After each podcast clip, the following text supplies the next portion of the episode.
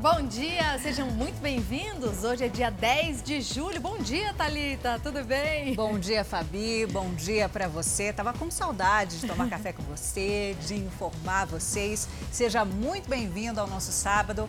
Um ótimo dia para você, Patrícia. Vamos aos destaques de hoje.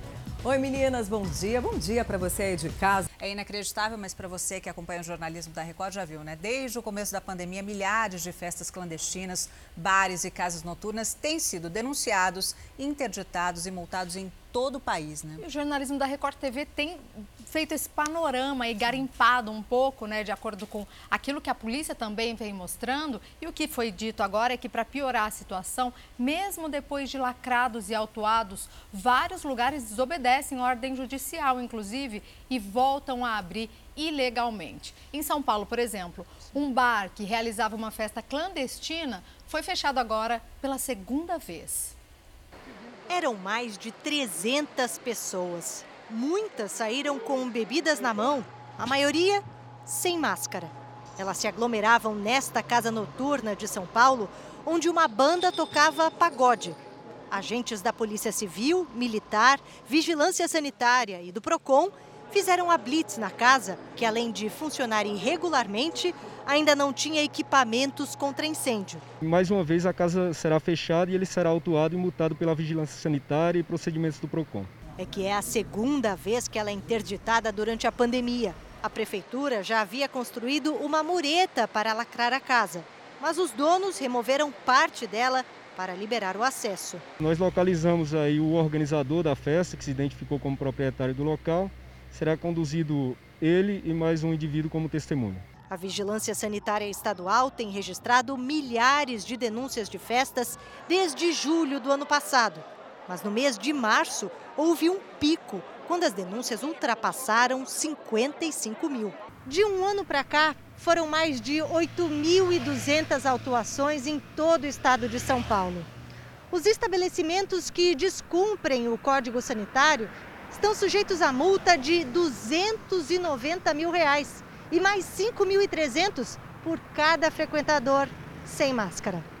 A multa da casa noturna fechada na última madrugada pode chegar a 400 mil reais. Os restaurantes, bares têm enfrentado algumas dificuldades, mesmo, óbvio, mas as regras precisam ser cumpridas. Então, o Código Sanitário precisa ser cumprido, então a polícia, é, o PROCON, é, eles realmente vão no local, autuam. Se não é paga, essa multa pode entrar, inclusive, numa dívida ativa. Nós ouvimos o outro lado, viu? A direção do bar disse que o estabelecimento ficou quase um ano fechado, justamente por causa da pandemia, e alegou ter reaberto para ter condições de pagar os funcionários, os fornecedores.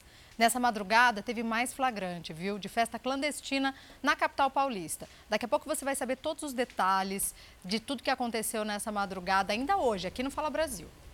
Até meio-dia com muita informação para você. E olha, mais uma vez, Florianópolis é a capital com a cesta básica mais cara do Brasil. Segundo pesquisa do DIEESE, um morador da capital de Santa Catarina tem que trabalhar mais de 130 horas para comprar uma cesta básica. A pesquisa avalia o preço de 13 itens básicos em 17 capitais brasileiras. A cesta mais barata, em Salvador, custa R$ 467,30, quase 180 reais de diferença para o primeiro lugar da lista. Com base na cesta mais cara, o departamento calcula que o salário mínimo necessário para uma família em Florianópolis deveria ser de R$ 5.421,84, quase cinco vezes mais do que o salário vigente e a perspectiva para os próximos meses não é de melhora. As estruturas de controle do preço da cesta básica foram desmontadas. Né? Antes havia um, uma política de regulação de estoques, né? havia um controle do câmbio, ficou mais é, atrativo, por exemplo, para os vendedores de carne colocar o seu produto no mercado externo. Isso pressionou os preços internamente, apesar da queda do consumo de, de carne. A tendência são os preços continuarem pressionando muito os orçamentos familiares. E prepare seu fôlego e também prepare sua voz, viu? Porque amanhã às 5 e meia da tarde tem a grande final do Canta Comigo, aqui na Record TV. Amanhã, mais cedo, 5 e meia da tarde. Canta Comigo! 14 candidatos disputam a grande final. E quem escolhe o vencedor é você de casa. Tudo aqui tá nas suas mãos, hein? A emoção vai tomar conta.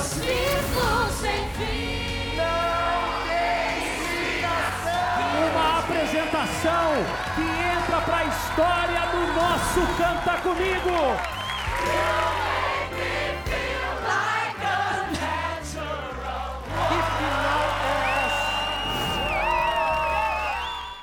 Bom, pelo menos 60 quilos de ouro foram desviados no Amazonas. Isso em um esquema criminoso que envolvia o secretário de inteligência do governo. É, segundo as denúncias, ele e outros três policiais civis ameaçavam e extorquiam garimpeiros. O secretário Samir Freire, que também é delegado, chegou à sede do Ministério Público escoltado por agentes da Polícia Federal. Ele e outros três policiais civis foram alvo da Operação Garimpo Urbano. Segundo as investigações, eles são suspeitos de desviar cargas de ouro obtidas durante abordagens que faziam a transportadores. Pelo menos 60 quilos de ouro foram desviados.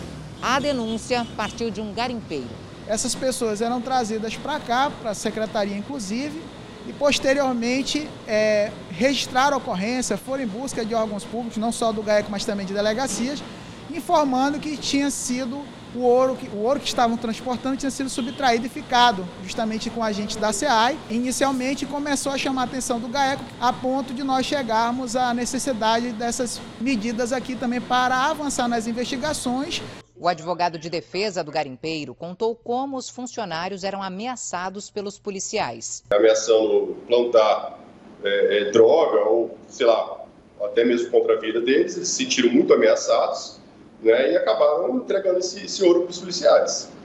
Então, foram realmente extorquidos. Além das prisões, outros 10 mandados de busca e apreensão foram cumpridos na capital e em municípios do interior do Amazonas, além de cidades do estado do Pará. O governo do Amazonas informou que os agentes públicos alvos da operação foram exonerados.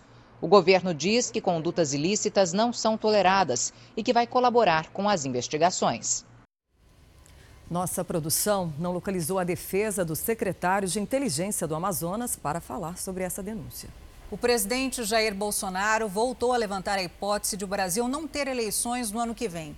A declaração foi rebatida por autoridades na Justiça Eleitoral, no Senado e na Câmara dos Deputados. Logo de manhã, o presidente mais uma vez subiu o tom. A fraude está no TSE, para não ter dúvida. Não tenho medo de eleições. Entrego a faixa para quem ganhar. No voto auditável e confiável. Dessa forma, corremos o risco de não termos eleições no ano que vem. Porque é o futuro de vocês que está em jogo. Se e essa cambada, do senhor, presidente. cambada voltar ao poder, isso. vocês toda semana tinham dois, três casos de corrupção. Comigo agora, o terceiro escalão teria negociado comprar vacina, teria, não foi gasto um centavo. Jair Bolsonaro não apresentou provas da suposta fraude no Tribunal Superior Eleitoral. Com o atual sistema eletrônico, ele foi eleito por quatro vezes deputado federal e uma vez presidente da República. Bolsonaro também atacou o presidente do TSE, Luiz Roberto Barroso, ao comentar a opinião de Barroso de que o voto impresso poderia ferir o sigilo eleitoral. É uma resposta de um, de um imbecil. Eu lamento falar isso de uma autoridade do Federal. Só um idiota para fazer isso aí. Não estou culpando todo o servidor do TSE. Mas a, a cabeça ali tem algo. Porque eles não querem o voto auditável. Se nós queremos uma maneira a mais de mostrar transparência, porque o Barroso é contra. Ministro do Supremo Tribunal Federal. Uma vergonha! Um cara desse está lá. Em nota, o presidente do Tribunal Superior Eleitoral, ministro Luiz Roberto Barroso, enfatizou que desde a implantação das urnas eletrônicas em 1996, nunca foi documentada qualquer fraude e destacou que a realização de eleições na data prevista na Constituição é pressuposto do regime democrático e qualquer atuação no sentido de impedir a sua ocorrência viola princípios constitucionais e configura crime de responsabilidade. O ministro do Supremo, Alexandre de Moraes, disse por uma rede social que não serão admitidos atos contra a democracia e o Estado de Direito e que os brasileiros podem confiar que escolherão seus dirigentes nas eleições de 2022 com liberdade e sigilo do voto. O vice-presidente da Câmara também rebateu o presidente Bolsonaro. Não é o presidente da República que decide ou que escolhe se tem eleição ou não tem eleição. Quem decide se tem e quando tem eleição é a Constituição Federal. E quando o presidente da República afronta essa Constituição Federal, colocando em xeque a realização das eleições, não é dado ao Poder Legislativo, ao Poder Judiciário ou às Forças Armadas escolher de que lado ficar. Eles têm o dever de ficar ao lado da Constituição que juraram respeitar e defender. O presidente do Congresso saiu em defesa das eleições e do respeito à Constituição. Nós não podemos admitir qualquer tipo de fala, de ato, de menção que seja atentatória à democracia ou que estabeleça um retrocesso naquilo que, repito, a geração antes da minha conquistou e que é nossa obrigação manter, que é a democracia no nosso país. Dois dias depois da crise com as Forças Armadas, Rodrigo Pacheco defendeu a independência do parlamento. Quero aqui afirmar a independência do parlamento brasileiro. A independência do Congresso Nacional, composto por suas duas casas, o Senado Federal e a Câmara dos Deputados, que não admitirá qualquer atentado a esta sua independência e, sobretudo, as prerrogativas dos parlamentares, de palavras, opiniões e votos. Outro fato que ajudou a manter a temperatura alta aqui em Brasília foi uma entrevista do comandante da Aeronáutica, Carlos de Almeida Batista Júnior. Ele afirmou que as Forças Armadas não vão tolerar o envolvimento de militares em irregularidades. Mas, quando questionado se a nota do Ministério da Defesa teria sido adequada como resposta ao presidente da CPI, Omar Aziz, disse que homem armado não faz ameaça e que a declaração foi em prol do respeito às instituições e não um recado ao senador. Nesta sexta-feira, Jair Bolsonaro viajou primeiro a Pirassununga. No interior de São Paulo, participou de solenidade de entrega de espadins a cadetes da Força Aérea Brasileira. Depois seguiu para o Rio Grande do Sul. A Ordem dos Advogados do Brasil divulgou uma nota em que repudia as declarações do presidente Bolsonaro sobre a possibilidade de não haver eleições. E o presidente Jair Bolsonaro está no Rio Grande do Sul, onde cumpre a agenda nesse fim de semana. A Marcele Dutra já está ao vivo lá em Bento Gonçalves acompanhando tudo, né, Marcele? Bom dia para você e para a nossa equipe aí da Record TV. Conta para gente quando é que o presidente deve deixar a cidade, hein? Olá, Fabiana. Bom dia para ti, bom dia a todos. O presidente Jair Bolsonaro está neste momento aqui no 6 Batalhão de Comunicações do Exército Brasileiro em Bento Gonçalves. E haveria boatos de que o Bolsonaro tivesse passado mal ontem à noite. Mas a gente conversou com a assessoria do presidente, que já informou que ele está bem e que o jantar ontem à noite com empresários do setor de vinhos correu tudo bem.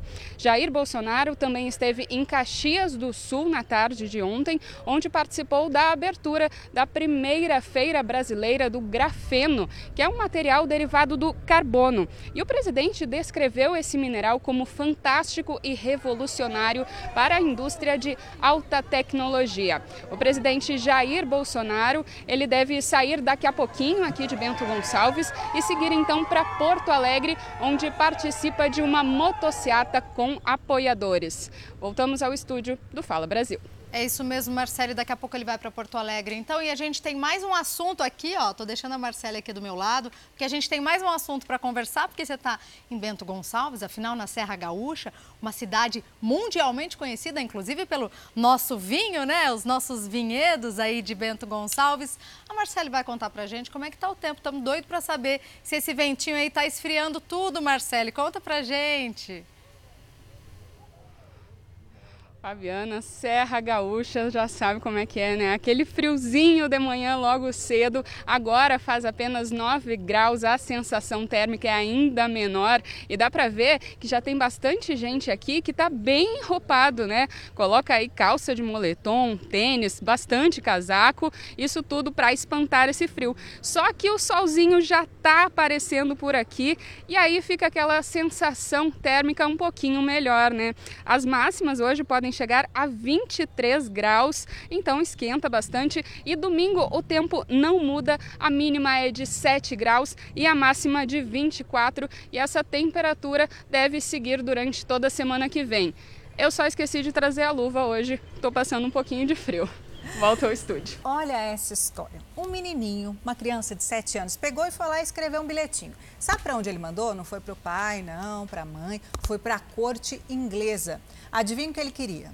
Nesse bilhete, ele queria um ingresso para assistir a final da Eurocopa, que acontece amanhã entre a Inglaterra e a Alemanha. O garotinho pediu para nada mais, nada menos que Kate Middleton e para o príncipe William. Esse bilhete viralizou claro nas redes sociais e já recebeu mais de 5 mil curtidas. O garoto prometeu ainda dividir o lanche, olha que bonitinho, dividir o lanche dele logo depois da partida. Até agora não sabemos se o pedido foi aceito, mas olha, eu posso dizer que eu tenho quase certeza que vai ser aceito. Kate, criança... aceita! Não vai aceitar, a criança é uma coisa tão ingênua, né? Olha o sonho onde chega, mandou lá um bilhete ingênuo e pediu só um ingresso, Kate, por favor.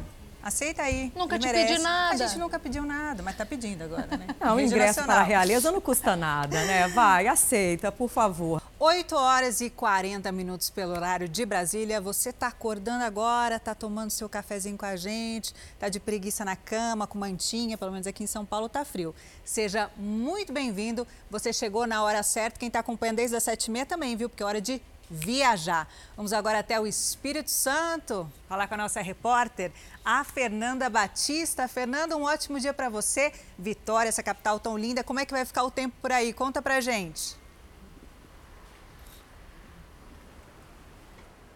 Oi, Thalita. Bom dia para você, bom dia para todo mundo. Pois é, aqui na capital capixaba, o dia começou com sol entre poucas nuvens e sem chuva. E essa é a previsão para o sábado em toda a região metropolitana com temperatura mínima de 16 e máxima de 27 graus. Para gente aqui no Espírito Santo, que está acostumado com o calor na maior parte do ano, essas temperaturas já fazem a gente vestir o casaco. Por isso, eu estou falando com vocês aqui de blazer, apesar do sol, na praia de Camburi a maior de Vitória, viu? Mas para quem está em movimento, como essa galera que está circulando por aqui, dá para colocar uma roupa um pouco mais leve e aproveitar o dia que está realmente muito bonito, viu? E afinal de contas, no final da manhã e comecinho da tarde, sempre esquenta um pouco mais. E o povo capixaba é assim, gente, gosta de praticar atividades físicas mesmo no inverno. Voltamos ao estúdio. Também com essa orla aí, né, Fernanda, de que tem em Vitória, né, dá um incentivo para fazer uma atividade física, né? O pessoal ali acordou cedo para se exercitar um pouquinho, show sedentarismo, todo mundo de máscara. Parabéns. Bom, a gente continua viajando e agora a gente vai para onde? Para o nosso Nordeste amado, né? Nossa joia do turismo, falar com a Camila Moraes, que está lá em Itacaré, na Bahia. Camila, oi, bom dia para você. E o sol tá com preguiça? Já apareceu? Me conte, Camila. Oi, ótimo dia para você, Thalita, e para todos que estão nos acompanhando. O sol ainda está tímido, mas já sabe como é inverno na Bahia. Dia está lindo, sol azulzinho, sem previsão de chuva, agora está fazendo 25 graus, mas a máxima ainda deve atingir os 28. Então, o dia promete continuar bem lindo por aqui. Nós estamos na Praia da Fonte. Camila, é muito bem... obrigada pelas suas informações. Eu não interrompi a Camila, não. É que o áudio dela está bem baixinho. Você acabou de acordar com o áudio baixinho, está difícil ouvir as informações. Mas deu para ouvir que no máximo 28 graus lá em Itacaré, na Bahia. A gente vê essa imagem linda que parece uma pintura sem exagero nenhum, né? Algumas nuvens ali no céu, mas pelo menos a gente conseguiu ver que o tempo está ali no máximo 28 graus. Camila, muito obrigada pela sua participação. E agora vamos para onde? Natal, com Mara Godeiro, que eu estava com saudade. Estamos combinando de azul. Mara, um ótimo dia para você. Conte como é que vai ficar aí nossa querida Natal esse fim de semana. Tem um monte de nuvens aí na sua cabeça, hein, Maragodeiro?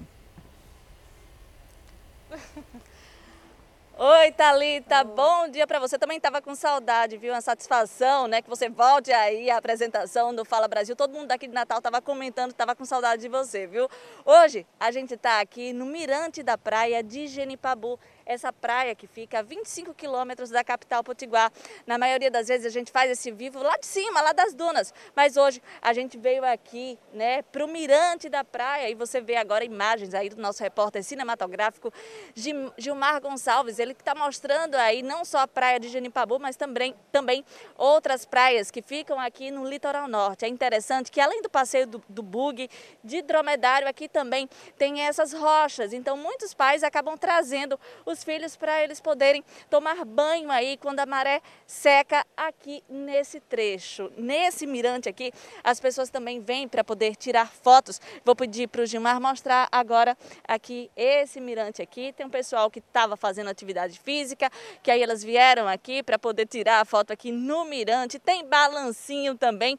A temperatura mínima aqui na capital potiguar vai ser de 21 graus e a temperatura máxima vai chegar aí aos 29 19 graus. Alguns pontos vão ter chuvas, mas chuvas isoladas. Nada que atrapalhe aí o final de semana do Potiguar, do Natalense, dos turistas que vêm aqui curtir as belezas do nosso litoral. Então, terminando ao vivo, vou tirar minha fotinha aqui, vou turistar, depois vou para um balancinho que tem logo ali e depois tomar uma bela de uma água de coco. Thalita, eu volto com você. Maravilhosa sua programação. Já ouvi aqui, ó, no ponto que você está liberada para fazer tudo isso, tá, Maragodeiro? Pode, Maragodeiro foi autorizado Agora, Mário, eu vou pedir para o seu cinegrafista deixar naquela, naquela duna que tinha ali uns bugs, né? Porque Genipabu, para quem não conhece, é muito famoso por ter ali os, o, tanto os dromedários, tantos os bugs ali naquelas dunas. Aí você para e tira a foto. Aí o bugueiro te pergunta, com emoção ou sem emoção? Tipo, desce aquela duna rapidinho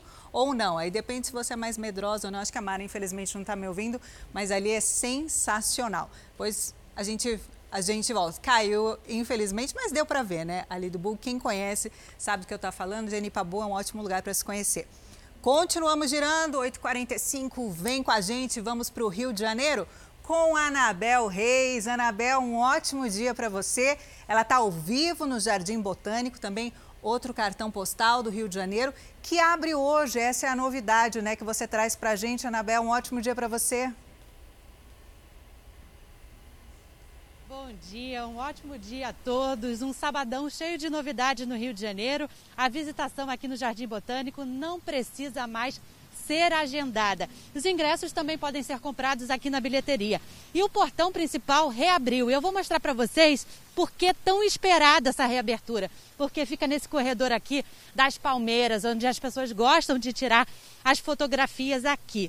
E o Jardim Botânico, ele continua mantendo todas as medidas sanitárias e a capacidade máxima de 60% do público. E quem quiser aproveitar o fim de semana para vir para cá, o tempo deve ajudar. Não tem previsão de chuva e as temperaturas ficam entre 26 e 13 graus. Só um pouco mais quente só no final de semana que vem. Outra dica para quem vai aproveitar o final de semana aqui no Jardim Botânico é trazer a garrafa d'água, porque os bebedores aqui continuam lacrados. Voltamos ao estúdio do Fala Brasil. Lugar lindo, né? Obrigada, Anabel, pelas suas informações ao vivo. E a gente ainda vai ter muita viagem ainda nessa edição do Fala Brasil, viu, Fabi? Com você. Ai, eu tô adorando, viu, Thalita? Ó, tem gente perguntando, é primavera por causa dessa notícia que a gente vai dar agora? Não é primavera, não, a gente vai explicar direitinho. Exatamente o frio, olha o que tem acontecido, fenômeno. Tem ajudado a deixar as ruas de Campo Grande, no Mato Grosso do Sul, bem mais coloridas. É que essa temperatura faz com que os ipês fiquem mais floridos, aí a cidade fica toda colorida. Dá uma olhada. De longe, o rosa se destaca.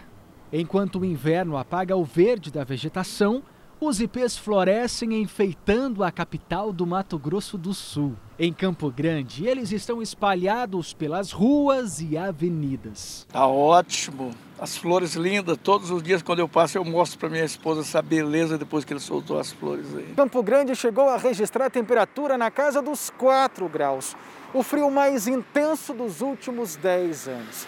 Mas era o ingrediente que faltava para dar início à temporada dos ipis. eles conseguem sentir essa queda de temperatura e isso origina uma série de eventos fisiológicos nessas árvores e elas começam a florescer porque elas entendem que esse aqui é o melhor momento. A árvore é o símbolo do cerrado. Depois do rosa, florescem os ipês brancos e, por último, os mais comuns, os ipês amarelos, que costumam aparecer em meados de setembro. Quando a gente olha assim, vê ipê amarelo, ipê rosa, o ipê roxo, a gente pensa que é praticamente tudo a mesma coisa, não. A gente tem muitas espécies, então por isso que algumas vezes você tem algumas espécies que estão florescendo numa época e de repente você olha e fala, ah, mas elas floresceram agora e estão florescendo de novo. Não, é uma outra espécie, só que tem a mesma coloração. Para que surjam essas flores de cor vibrante, o IP precisa abrir mão das folhas, que carrega o ano todo. Cenário de beleza que está só no começo e ajuda a amenizar o clima seco de uma estação gelada. Para gente que trabalha aqui, é, é lindo de se ver. É maravilhoso, é perfeito, né? Um presente nesse inverno, né? E aí, você sabia que cães e gatos também podem ter problemas nos dentes? É, não é só a gente não. Se você perceber que seu bicho de estimação está com mau hálito ou não está comendo direito, pode ser sinal de que algo está errado. Esse é o tema de hoje do quadro SOS Pet com Julinho Casares.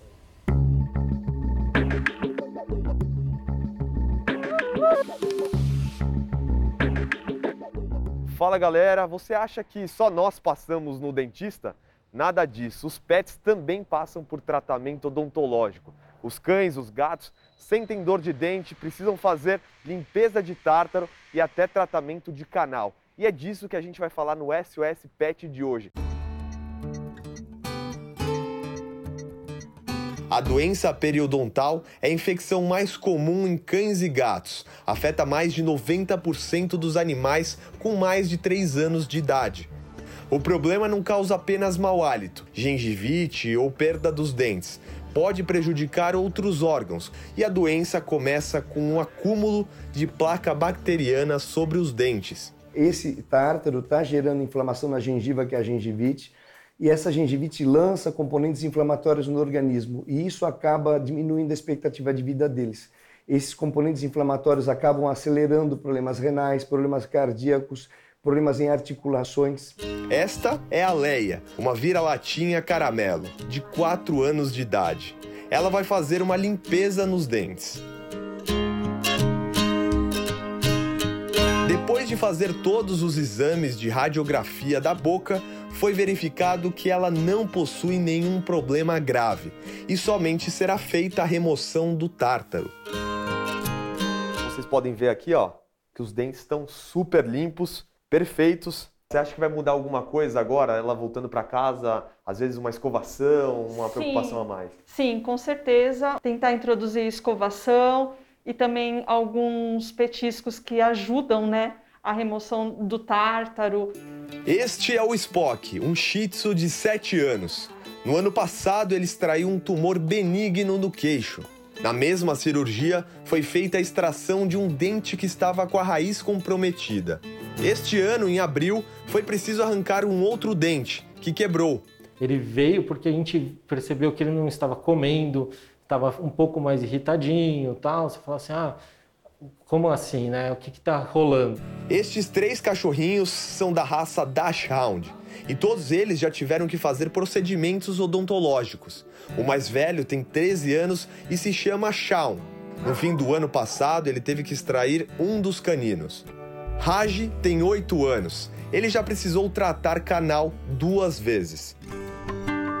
A mais novinha é a Ravena, com 4 anos.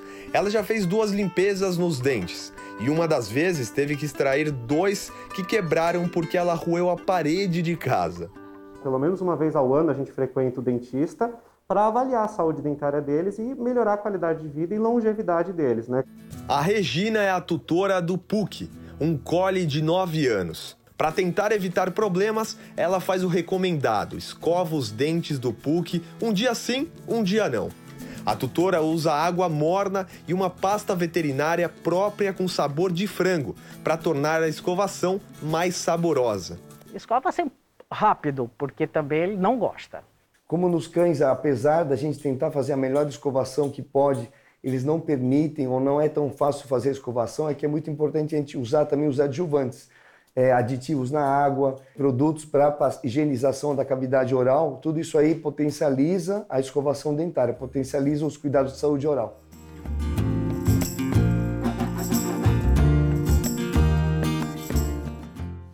Os Estados Unidos e a Colômbia vão enviar policiais federais ao Haiti para ajudar na investigação sobre a morte do presidente do país.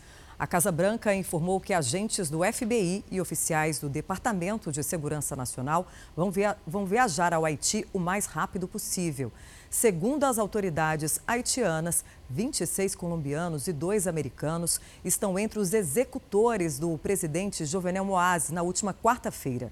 17 pessoas estão presas por suposta participação no assassinato. Três morreram e oito suspeitos estão foragidos. Ainda não há informação sobre os mandantes da execução. O presidente do Senado foi declarado presidente interino do país e assume o cargo imediatamente. E subiu para 79 o número de mortos no desabamento de um prédio em Miami, nos Estados Unidos. Os bombeiros se concentram em encontrar no meio dos escombros as vítimas da tragédia. Mas os oficiais afirmam que achar alguém com vida depois de 15 dias do desabamento é impossível. 61 pessoas ainda estão desaparecidas. Um gatinho que vivia no nono andar desse prédio foi encontrado com vida, ainda bem, e devolvido aos familiares. O prédio que ficava em Miami Beach, área nobre da cidade de Flórida, desabou no dia 24 de junho. E eu quero te fazer um convite. Vamos passear mais uma vez pelo Brasil para saber como vai ficar o tempo neste fim de semana. Em São Paulo a gente acordou com um friozinho, sabe onde é mais frio? Florianópolis, mas será? Já me disseram, Fabiana Paza, pelo céu aí que hoje está mais amena a temperatura, né? Um bom dia para você nesse cenário maravilhoso.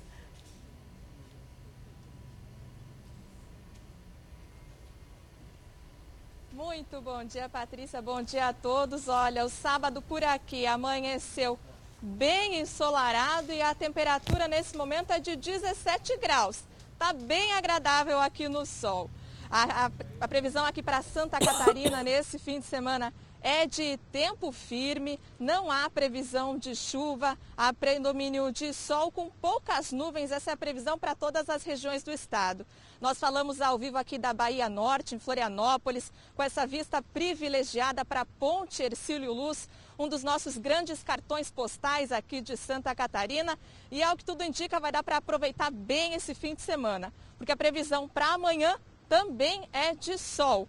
O amanhecer um pouquinho mais gelado, com mínima de 3 graus prevista para algumas cidades nas regiões de Planalto, mas aqui na faixa litorânea os termômetros no domingo podem bater os 25 graus. Com certeza vai dar para aproveitar bastante, entre outras coisas, essas lindas paisagens aqui da capital catarinense. 17 graus agora, Fabiana. A gente percebe aí que o clima está agradável para você, mas eu chamo já de frio de rachar. 17 graus já é muito para mim, mas aproveite bem o seu fim de semana com esse cenário lindo, já que para vocês aí essa temperatura é amena e dá para aproveitar. Pelo menos bonito tá, viu? E agora a gente vai viajar até o Distrito Federal, a gente vai falar com a Nathalie Machado, que está em Brasília. Bom dia, Nathalie. Aí também é muito seco, além de um friozinho pela manhã e também no fim da noite, né? Tem alerta para baixa umidade do ar? Bom dia para você. Oi, Patrícia, bom dia, bom dia a todos. Tem alerta sim para baixa umidade do ar, ela pode chegar até 20%. Tem uma massa de ar quente já aqui no Distrito Federal, que costuma ser comum nessa época do ano, aquele período de seca, seca braba que a gente diz, está chegando. No momento, faz 18 graus aqui em Brasília, a gente está na esplanada dos ministérios e tem bastante sol, porém Está fazendo frio, está muito gelado de manhã, as mãos ficam bem geladinhas, mas aos poucos a temperatura vai melhorando. A gente vai mostrar para vocês agora como é que está o céu aqui em Brasília, não tem nenhuma nuvem. A previsão é que hoje chegue a máxima a 25 graus e amanhã de manhã deve fazer um pouquinho mais frio também, até durante a madrugada. A mínima prevista é de 12 graus e a máxima de 26 graus. Agora, por conta dessa umidade do ar, da baixa umidade do ar, não tem previsão de chuva aqui em Brasília até a semana que vem. Então a gente já vai sentindo um pouco aí a boca mais ressecada, tem que beber mais água e daqui a pouco os ipês começam a florir aqui no Distrito Federal. É bem na seca que eles ficam lindos voltamos ao estúdio. E ainda mais com esse céu maravilhoso, sem nenhuma nuvem, né? O tempo seco tem essa vantagem, né? De não deixar nuvens no céu, mas é como você falou, tem que se hidratar aí, porque realmente o tempo seco não favorece aí a saúde e também provoca queimadas, né? Que é outra, outra preocupação. Obrigada, Nathalie, pelas suas informações. Então agora a gente vai, sabe para onde? Para o Nordeste, na Bahia, em Salvador, com a repórter Maíra Portela, que já está lá. Parece que o tempo está nublado, já vejo um ventinho. Qual é a previsão? Bom dia para você você.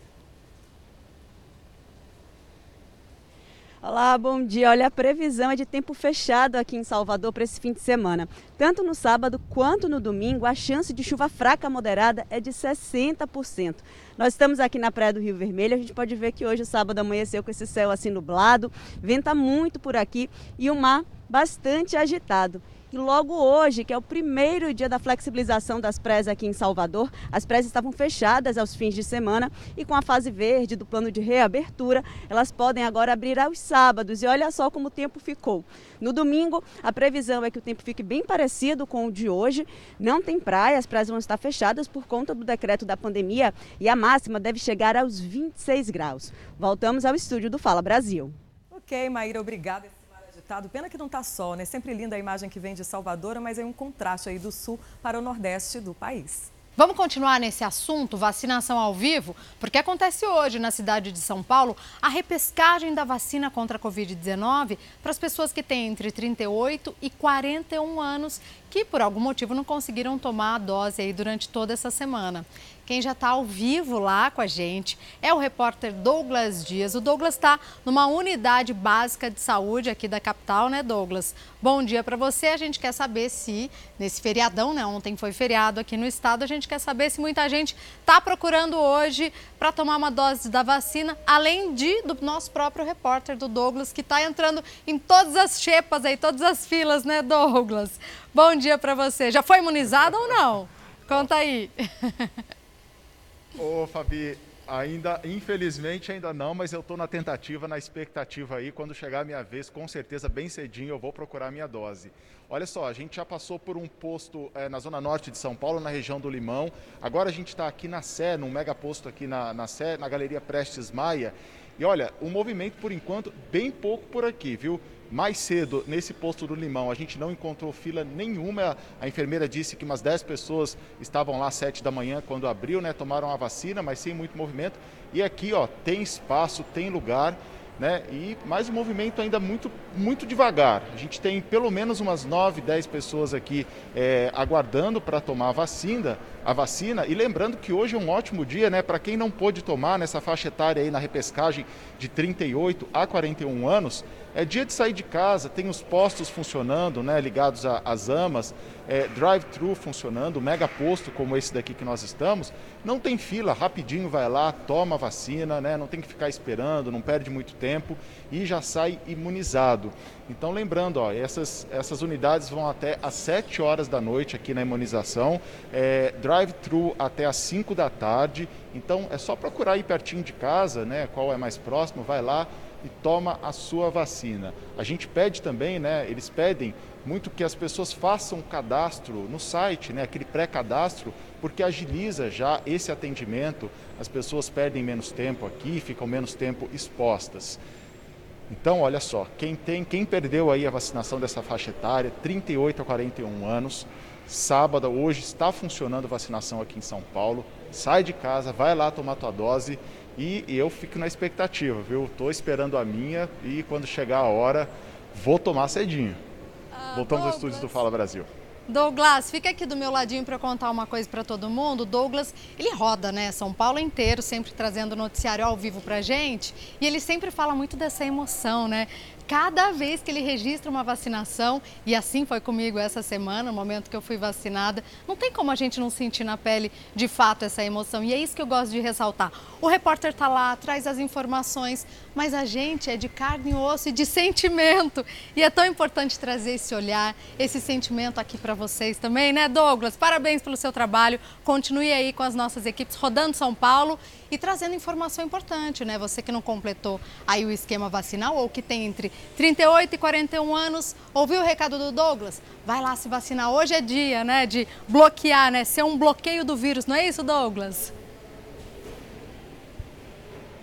Poxa, exatamente, né? Sabadão, quem está em casa aí, tem tantos lugares, tantas unidades, sai de casa, vai lá, toma. Você falou dessa questão de emoção, é, eu falo com os colegas é, ali na, aqui na TV, quando a gente se encontra na redação, justamente isso. Cada vez que eu vejo a foto de alguém ali com a, com a carteirinha que está imunizado, eu fico feliz, porque a gente sabe que é, é uma proteção individual, mas é um trabalho coletivo também. Né? Não adianta é, uma pessoa tomar, mas três ali ao redor é, que, que já poderia ter tomado, deixa de tomar, e aí o vírus continua circulando, continua mutando, continua infectando mais pessoas. É um trabalho coletivo, né? uma ação coletiva, e de fato eu fico emocionado e fico sempre observando as pessoas, a emoção das pessoas é, que ficam na expectativa. Imagina, o ano passado a gente pensava assim: quando a gente vai conseguir tomar a vacina? Né? Quando essa vacina é, vai estar disponível? E de repente chega a vez para quem está esperando é um alívio e eu estou esperando muito que a minha vez chegue. É, e eu também possa sentir esse alívio que você sentiu agora essa semana passada, né? Muito bom, Douglas. Muito bom compartilhar, muito bom sentir na pele. É exatamente alívio, é o sorrir com os olhos, né? E como bem disse a enfermeira que aplicou a minha vacina, é o seguinte: medo da vacina, não. Medo é de pegar Covid, ir para o hospital, morrer e não ter a família nem o direito de se despedir de você. Sejamos nós, então, esse bloqueio contra o vírus. Obrigada, Douglas. A gente se vê daqui a pouco, hein? Até meio-dia tem muito noticiário, inclusive, direto da capital paulista, tá? Agora a gente vai direto para Goiânia, porque lá também começou agora agora há pouco o drive-thru, né? 24 horas, sem parar, né? Sem cessar, para atender a demanda de vacinação contra a Covid-19 lá na capital de Goiás. Ó, Patrícia Piazza já está aqui com a gente, né, Paty? Bom dia para você. Conta pra gente como é que tá o movimento daí, por favor.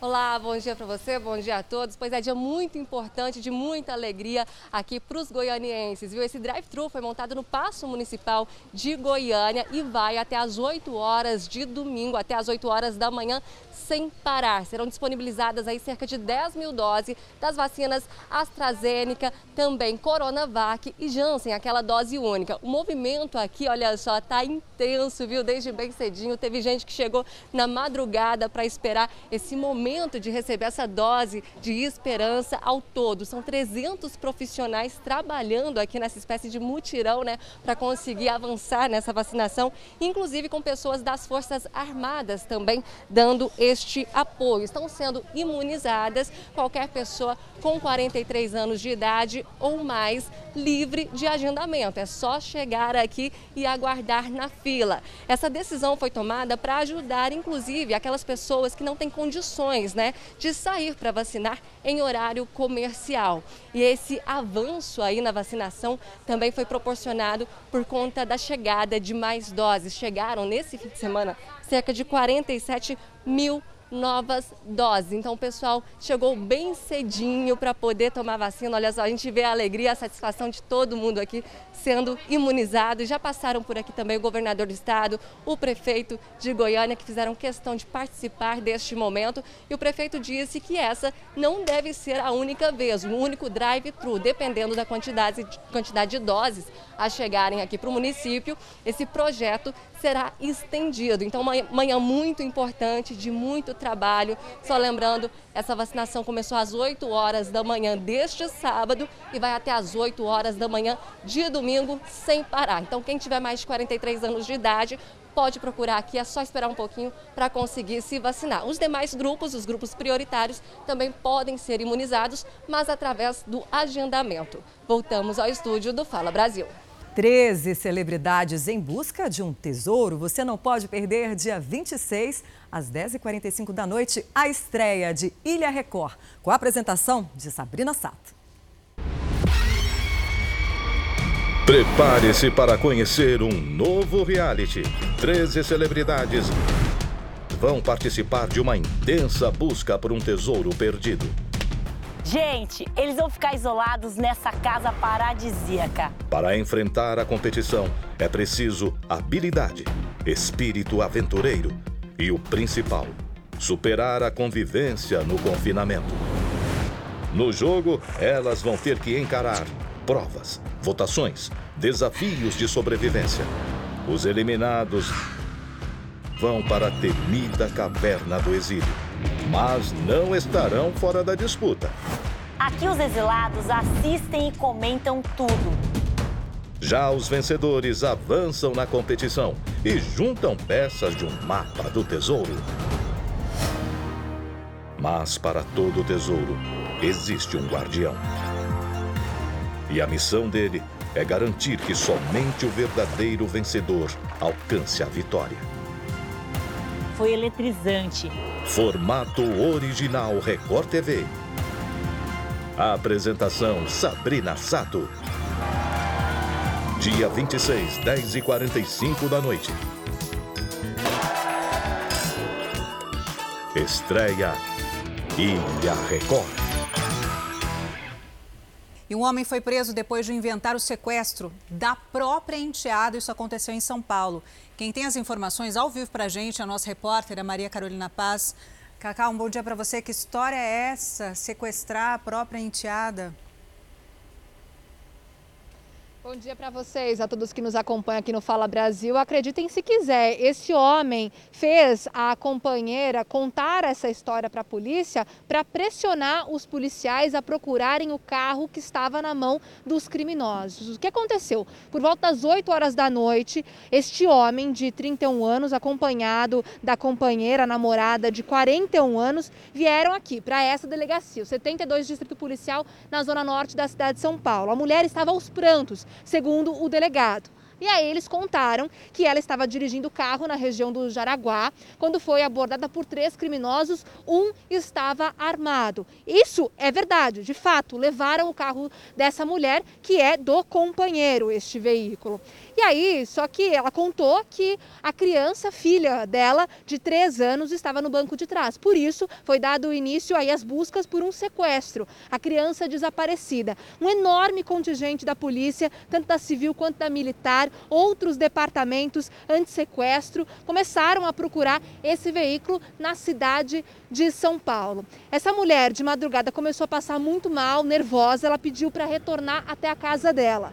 Ela não voltava aqui para a delegacia. O delegado então mandou uma equipe da polícia militar atrás dela. Ela voltou até aqui. E aí foi nesse momento que ela resolveu confessar o crime. Disse para o delegado que na verdade ela havia comunicado uma falso, um falso crime e é por isso que ela vai responder por esse crime. E na verdade a criança, a filha dela de seis anos, estava na casa do avô dormindo durante toda a madrugada. Que o companheiro fez isso porque queria que os policiais procurassem o carro que estava estava na mão do, do, dos criminosos. Por enquanto, esse carro não foi localizado, tanto a mulher quanto o homem estão aqui na delegacia, ambos vão responder por falsa comunicação de crime, mas ela vai assinar um termo e responder em liberdade, deve ser liberada aí nas próximas horas. Já esse homem, ele permanece preso e vai responder também por ameaça ou e, e violência por interesse próprio. Ele já tem um, uma prisão aí, né, por violência doméstica contra essa companheira. Voltamos ao estúdio do Fala Brasil. O consultor do Ministério da Saúde, William Santana, foi ouvido pela CPI da pandemia nesta sexta-feira. Ele disse que o contrato da compra da Covaxin tinha problemas desde o início. William Santana é contratado pela Organização Pan-Americana de Saúde e presta serviços no mesmo setor que Luiz Ricardo Miranda, que denunciou irregularidades no contrato pela primeira vez. Ele confirmou as pressões que Luiz Ricardo teria recebido para aprovar a compra e os problemas nas notas fiscais de importação. As duas primeiras apontavam pagamento antecipado, o que não estava previsto no contrato. E a terceira, a definitiva, manteve frete marítimo em vez de aéreo e incluía o frete e o seguro da mercadoria no valor total. Ele diz que tentou corrigir as irregularidades. É, eu pedi para que ele ficasse discriminado e separado, que é para ficar claro que na hora que você fosse fazer a somatória, este valor ele não poderia figurar no valor final da carga. 950 mil dólares, 5 milhões de reais. A última invoice ainda apresentava erros. A última invoice ainda apresentava um erro na somatória total. Queriam, diferentemente, receber do que estava no contrato. O nome disso não é erro, é golpe. Era golpe. o dinheiro que ia parar no é. paraíso fiscal para lavar esse dinheiro. É o O relator da CPI afirmou que o ministro-chefe da Secretaria-Geral da Presidência, Onix Lorenzoni, exibiu um documento falso para rebater a primeira nota apresentada pelos irmãos Miranda. Eu peço a imediata convocação do, do ministro eh, Onyx Lorenzoni para essa comissão, né, para que ele venha depor, depor sobre um crime de falsidade ao exibir perante a nação, para confundir a investigação dessa comissão parlamentar de inquérito, um documento que sequer existe, falso. Portanto, a sua a sua presença nessa comissão é importantíssima. Na semana que vem, a CPI tem quatro depoimentos marcados de terça a sexta-feira. Mas na segunda, os senadores devem alterar o cronograma. A ideia é transferir o depoimento de sexta para a semana seguinte, o que pode atrasar a previsão de ouvir o líder do governo na Câmara, Ricardo Barros. O político, que seria o nome por trás de supostas irregularidades no Ministério da Saúde, quer antecipar o próprio depoimento. O presidente do Senado, Rodrigo Pacheco, confirmou que deve ler o requerimento de prorrogação da CPI da pandemia por mais 90 dias na semana que vem. Sobre as declarações do relator da CPI, nós procuramos a Secretaria-Geral da Presidência, mas ainda não tivemos resposta. O Ministério Público Federal pediu cooperação jurídica ao governo da Índia para investigar denúncias de irregularidades na compra da vacina Covaxin. Vamos ao vivo, direto a Brasília, mais uma vez, com a nossa repórter Nathalie Machado. Nathalie, qual que é o conteúdo desse relatório? Olá, Talita. Bom dia novamente. Os procuradores eles pediram contratos e também correspondências mantidas entre o governo brasileiro e a empresa Bharat Biotech, que é justamente quem fabrica a vacina indiana Covaxin. Bom, o Ministério Público afirmou que possui investigações também no, sobre possíveis condutas ilícitas de agentes públicos brasileiros e intermediários brasileiros privados. O texto fala em possíveis práticas de crimes licitatórios envolvendo contratação realizada pelo Ministério da Saúde e também em possível ocorrência de corrupção. Também aparecem as expressões indícios de superfaturamento e relacionamentos suspeitos. O Ministério Público eh, nota também extrema celeridade do processo de contratação da empresa Precisa. Agora, os procuradores deixaram claro que o laboratório ele não é investigado e aqui no Brasil a Polícia Federal também abriu um inquérito para apurar essas possíveis irregularidades. Voltamos ao estúdio do Fala Brasil. Ó, fique muito à vontade, agora são 9 horas e 51 minutos, estamos ao vivo. A gente vai continuar, viu, o nosso giro pelo Brasil. Portanto, aperte o cinto aí no seu sofá, ou então faz o seguinte, vai lá para tua janela e tira uma foto, como sempre, posta aqui, ó, hashtag Fala Brasil lá nas redes sociais, que a gente adora ver o céu, que você tá vendo aí na sua casa também, tá? Enquanto isso, a gente gira de verdade pelo Brasil todo, começando agora pelo litoral paulista. Ó, quem já está torrando aí no sol, né? Jean Garbi, bom dia para você, para nossa equipe. Ó, tá no suador aí já, é isso ou não? Ou é fake news? Não, já tá assim, viu? Bom dia para todo mundo aí do estúdio, para todo mundo ligado no Fala Brasil. A previsão estava colocando aí cerca de 25, 26 graus aqui para a região da Baixada Santista, mas eu acho que isso é na sombra, porque onde eu tô aqui com o sol batendo direto na gente, essa temperatura tá bem maior, viu? A gente pode até ir ver nas imagens agora do cinegrafista Cleiton Gonçalves. O pessoal aqui veio aproveitar a praia para realizar a prática esportiva, lembrando para todo mundo que ainda é preciso respeitar o distanciamento, utilização das máscaras máscaras. E mais até aqui para o canto, eu vou pedir para o cinegrafista Cleiton Gonçalves mostrar um pouco mais aqui para a esquerda, para a gente falar como é que está a situação também dos ambulantes. Né? A gente vê aqui o esquema, como que eles podem colocar os guarda-sóis também, as cadeiras sempre com distanciamento. Isso é muito importante. Mas vai dar sol. Eu só quero deixar agora mais um recado que eu vou falar. Quando acabar a pandemia, eu quero é isso, uma aguinha de coco, sentar com os meus amigos e os meus familiares. Eu acredito que é a vontade de todo mundo quando passar, não é não? De volta à redação do Fala Brasil. Brasil. Ai, Jean, vai dizer quem que não tá com essa vontade aí, hein? Mas ó, só de olhar para o mar eu tenho certeza que já é um excelente remédio, fala a verdade, né?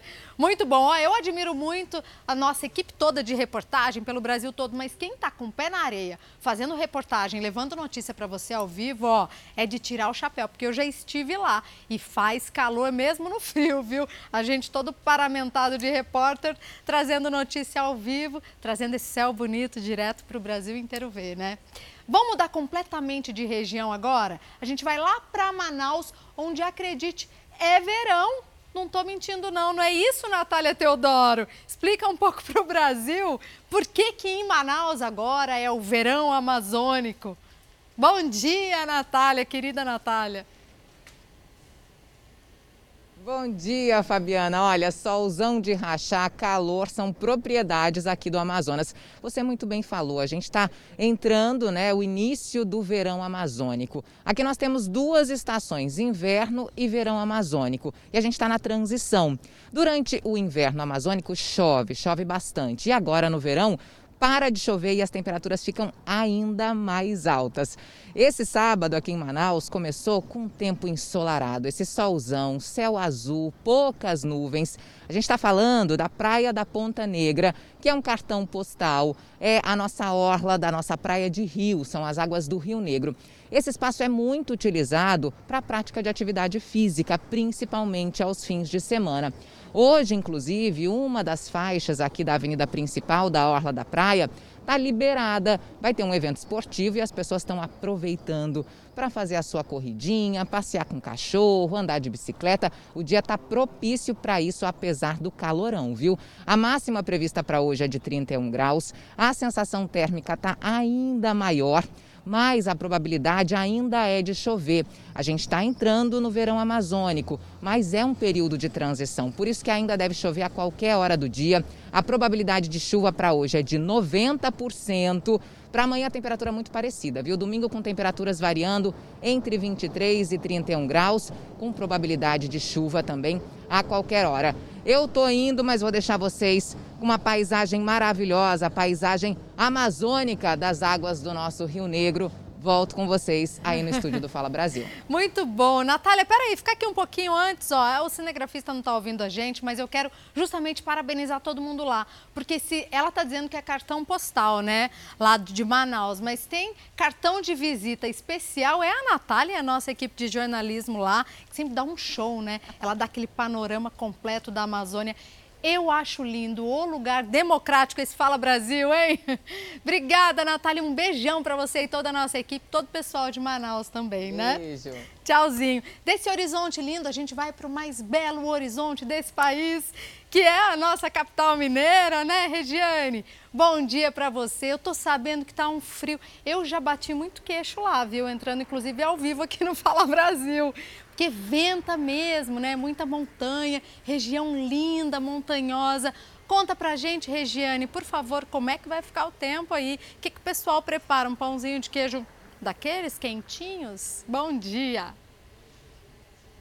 Ótimo dia, exatamente isso. Um cafezinho com pãozinho de queijo, uma broa de fubá, uma delícia com esse tempinho, né, gente? Olha, fez muito frio nessa madrugada, aproximadamente 12 graus, e agora o tempo tá gostoso, começou a esquentar. Eu estou aqui, Fabiana, em um dos lugares mais lindos da nossa capital. Você conhece bem o viaduto de Santa Teresa para mostrar para vocês esse céu maravilhoso praticamente sem nuvem. Aqui onde estamos não vemos nuvem. Olha, a previsão para hoje é máxima de 25 graus e sem chuva. Para esse domingo, o clima também deve ficar assim: mínima de 13, máxima de 25 e sem previsão de chuva. O tempo tá gostoso agora, viu? Bem gostoso, Fabiana. Eu volto com vocês aí no estúdio, viu? Ai, Regiane, aproveita por nós, então, um cafezinho, um pãozinho de queijo. Eu juro, ó, nós três, eu, Thalita e Patrícia, vamos dar um pulo em Minas assim que der, viu? Promessa aqui em rede nacional. Obrigada pelas suas informações. Não é, Thalita Oliveira? Vamos ou não vamos? Ou, ou se vamos, a gente adora viajar. Café a gente tem um monte aqui, mas o pãozinho de queijo de Minas Gerais é diferente, né? Você que está chegando agora, Fala Brasil, são 9 horas e 58 minutos pelo horário de Brasília. E olha essa notícia. Quem está sempre indo à farmácia já deve ter percebido que os remédios estão mais caros. E nós, mulherada, sofre, né? Justamente agora no período da pandemia. E uma pesquisa revelou que nós, mulheres, somos as mais afetadas pelo aumento dos preços. Na hora de pagar, muita gente já sentiu a diferença. Quando ele está fora da promoção, ele está sempre bem mais caro. E na promoção ele também aumentou. Mas ela não é a única que reclama. A Rita tem alergia a insetos e ainda toma remédios para controlar a pressão e a circulação sanguínea. Mas o preço muda toda hora.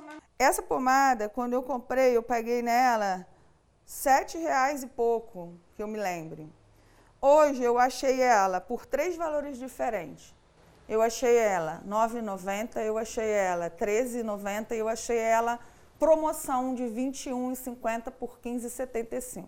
O último reajuste autorizado para todo o país foi de 10,08% e entrou em vigor no dia 1 de abril.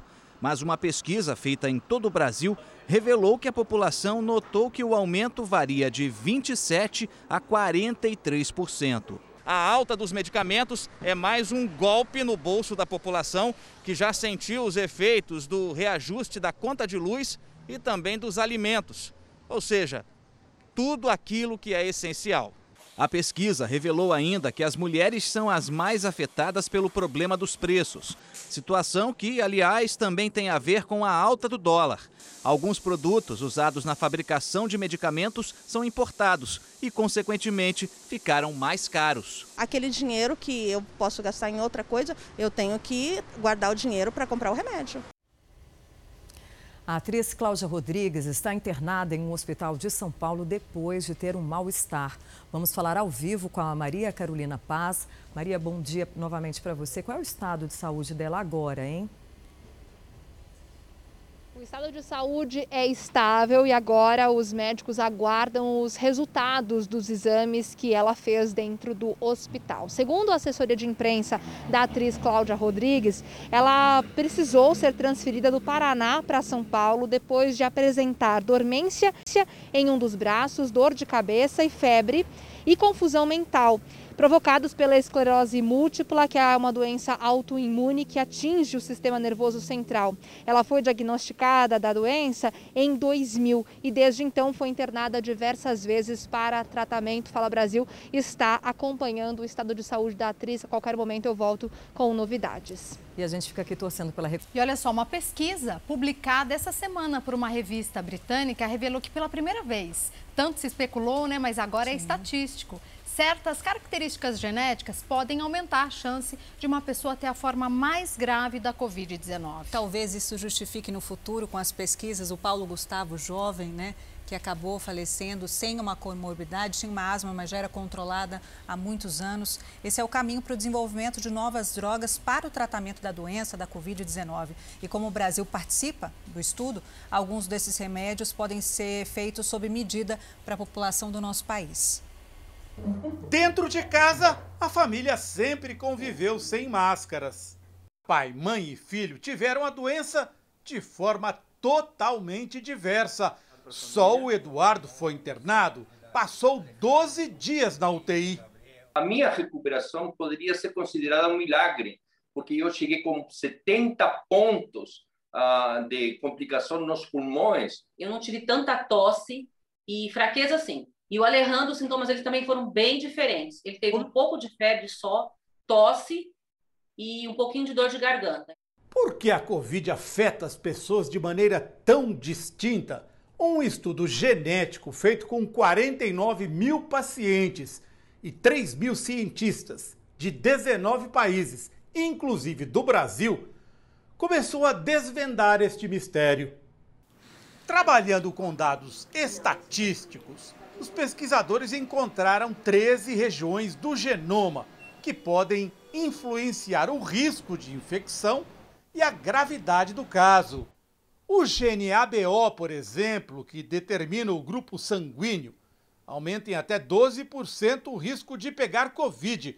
Dois genes ligados a doenças do pulmão aumentam em mais de 30% o risco de ter a doença grave. Foi apenas o primeiro passo. Agora o estudo será aprofundado. O objetivo: conseguir drogas que acertem o vírus da Covid bem no alvo. À medida que a gente comece a entender esse quebra-cabeça de uma forma melhor, a gente tem como precisamente utilizar a droga A para o indivíduo A, a droga B para o indivíduo B. Nós estamos melhorando, então, a possibilidade de intervenções, ou com drogas novas, ou com reposicionamento de drogas existentes que nem eram pensadas ou não são pensadas para esse fim. Os dados de 4.200 pacientes que foram internados no Hospital das Clínicas de São Paulo estão sendo esmiuçados. A equipe vai compará-los com os de outros países. A intenção é descobrir se a relação dos brasileiros com o vírus da Covid tem alguma característica particular. E isso poderia levar a drogas específicas para serem usadas no Brasil. O Brasil, sobre esse aspecto, não só pela nossa mistura, mas pelo tamanho da população, nós somos um laboratório vivo, tanto para servir para nós, como para servir para o mundo. E o presidente Jair Bolsonaro está em Porto Alegre, onde participa de uma motociata agora. Quem está ao vivo com a gente é a Mel Albuquerque, que acompanha tudo em detalhes. Mel, bom dia. Conta pra gente o que está acontecendo agora, por favor. Oi, meninas. Muito bom dia para vocês. Para quem nos acompanha no Fala Brasil, já dá para perceber que a movimentação aqui é muito intensa, tem muito barulho, porque a motocicleta presidente Jair Bolsonaro.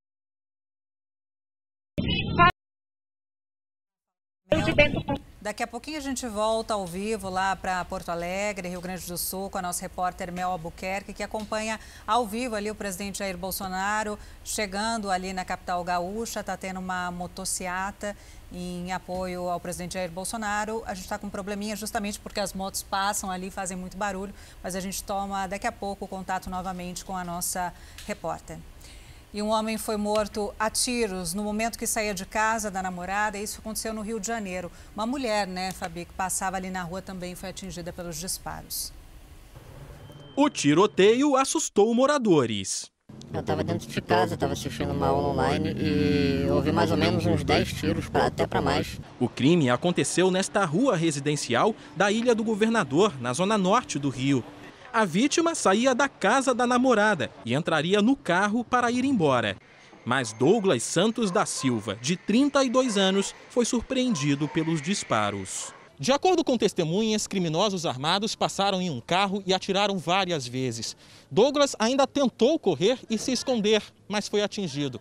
Uma mulher que passava na hora também foi baleada. Ela conseguiu ser socorrida. Ele morreu na hora. Uma análise inicial mostrou que Douglas foi perseguido ao longo de 30 metros até este carro. Foram pelo menos nove disparos. Este veículo, que estava na calçada, ficou com o vidro estilhaçado. A principal linha de investigação é de execução. Os criminosos conseguiram escapar. E é meio assustador deparar com uma, uma cena dessa. Vamos tocar aqui com um assunto que traz um respiro para tanta gente, porque o governo de São Paulo flexibilizou as regras de combate à pandemia. Agora, portanto, bares, restaurantes podem ficar abertos até às 11 da noite, mas tem muita mudança, viu? Essas mudanças, de qualquer maneira, já animaram bastante quem enfrentou tanto prejuízo e tanta crise durante essa pandemia. O feriadão em São Paulo chegou com uma novidade para Carla. O restaurante dela agora pode oferecer mais mesas. E isso vai gerar mais oportunidades de emprego. Hoje nós estamos com quatro contratados e quatro temporários. Por causa da, da ampliação do horário, a gente vai ter necessidade de ter mais funcionários trabalhando. Começaram a valer as novas regras para bares, restaurantes e serviços no estado de São Paulo. A ocupação foi ampliada de 40% para 60% da capacidade total. E o horário de atendimento ao público foi estendido das 9 para as 11 da noite. Contratar temporários está na lista de prioridades de estabelecimentos que demitiram funcionários durante a pandemia e agora, com a flexibilização das regras, precisam repor o quadro com rapidez. A estimativa é que nos próximos três meses 630 mil pessoas sejam empregadas dessa forma em todo o Brasil. Segundo semestre, nós estamos sentindo de que vem aí a retomada da turma do serviço. É a primeira vez, sim, que os serviços nesta época de pandemia, né, desde o ano de 2020, que serviços cresce mais rápido que indústria. A flexibilização das regras também pode impactar imediatamente no faturamento dos negócios. O crescimento previsto é de 30% para quem serve almoço. Com o horário estendido para um jantar mais tranquilo, até às 11 da noite, os ganhos podem dobrar. Quem é do setor já visualiza um segundo semestre mais promissor. Se nós conseguirmos ampliar essa campanha da vacinação, manter é, um mínimo de cuidado, de, de, distanciamento, evitar aglomerações. Então, poderemos voltar uma sociedade normal e aí os estabelecimentos voltarão à normalidade. Mas a luta vai continuar, enfim, mas nós com certeza venceremos. Com certeza, São Paulo quase 50% da população já vacinada. É um alívio e tanto, né, essa mudança da capacidade de 40 para 60 e esse horário estendido até às 11, principalmente para bares e restaurantes que alegavam que na hora do jantar fechar às 9 da noite era quando as pessoas estavam chegando ali, né? Bom, agora a gente vai ao vivo até a região do Brás, que é um dos maiores centros de comércio popular do país, que fica no centro de São Paulo. Quem está lá, o nosso repórter, o Douglas Dias, já estou vendo que tem muita gente atrás do Douglas. Douglas, já entrou aqui, mas eu não falei bom dia para você ainda no ar. Bom dia. Muitos lojistas, e aí, estão otimistas com os novos horários, horário estendido? Como é que está o movimento por aí? Pelo jeito, o pessoal acordou nesse sabadão animado com o sol e foi às compras. Ó, oh, bom dia, muito animado, viu? Tem muita gente aqui na região do Brás. A gente veio passando de carro aqui é, pelo Lago da Concórdia, né? Que é um ponto referência aqui da, da região. E passando pelas ruas aqui do bairro, né? Que tem muito comércio, muito comércio de, de roupas e calçados. Vou dizer uma coisa, as, essas ruas estão lotadas. Muita gente nas calçadas, como vocês podem ver. Dentro das lojas, até que a lotação ela não está muito grande não, né? A gente vê algumas lojas que fazem o controle da entrada dos clientes, outras lojas infelizmente parece que é, não fazem esse controle, né? A gente tem uma capacidade máxima aí que subiu de 40 para 60%, mas tem muita gente circulando aqui na região do Brás. As calçadas para todo lado que a gente vira tem muita gente, né? Tem o, as pessoas na calçada, tem o comércio ambulante.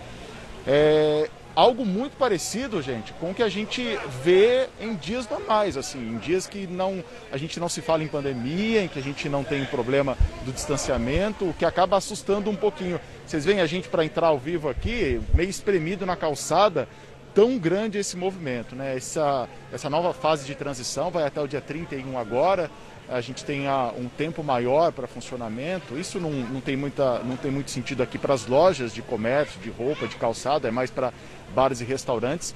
Mas a, o pessoal saiu de casa e veio comprar. A gente sabe que aqui nessa região também não é só o paulistano que vem, né? É, muita gente do interior do estado, muitas pessoas de outros estados também acabam vindo para cá fazer compras, para fazer essa revenda eu confesso que de quando eu faço os links aí, né, de quando a gente entra ao vivo aqui do centro de São Paulo durante a pandemia, esse é um dos dias que eu vi mais gente na rua. Me deixa um pouco assustado, para dizer a verdade. O Douglas, você falou realmente para o comércio aí do centro da cidade não faz muita diferença. Agora o horário estendido até às 11, porque eles não vão fechar às 11 mesmo.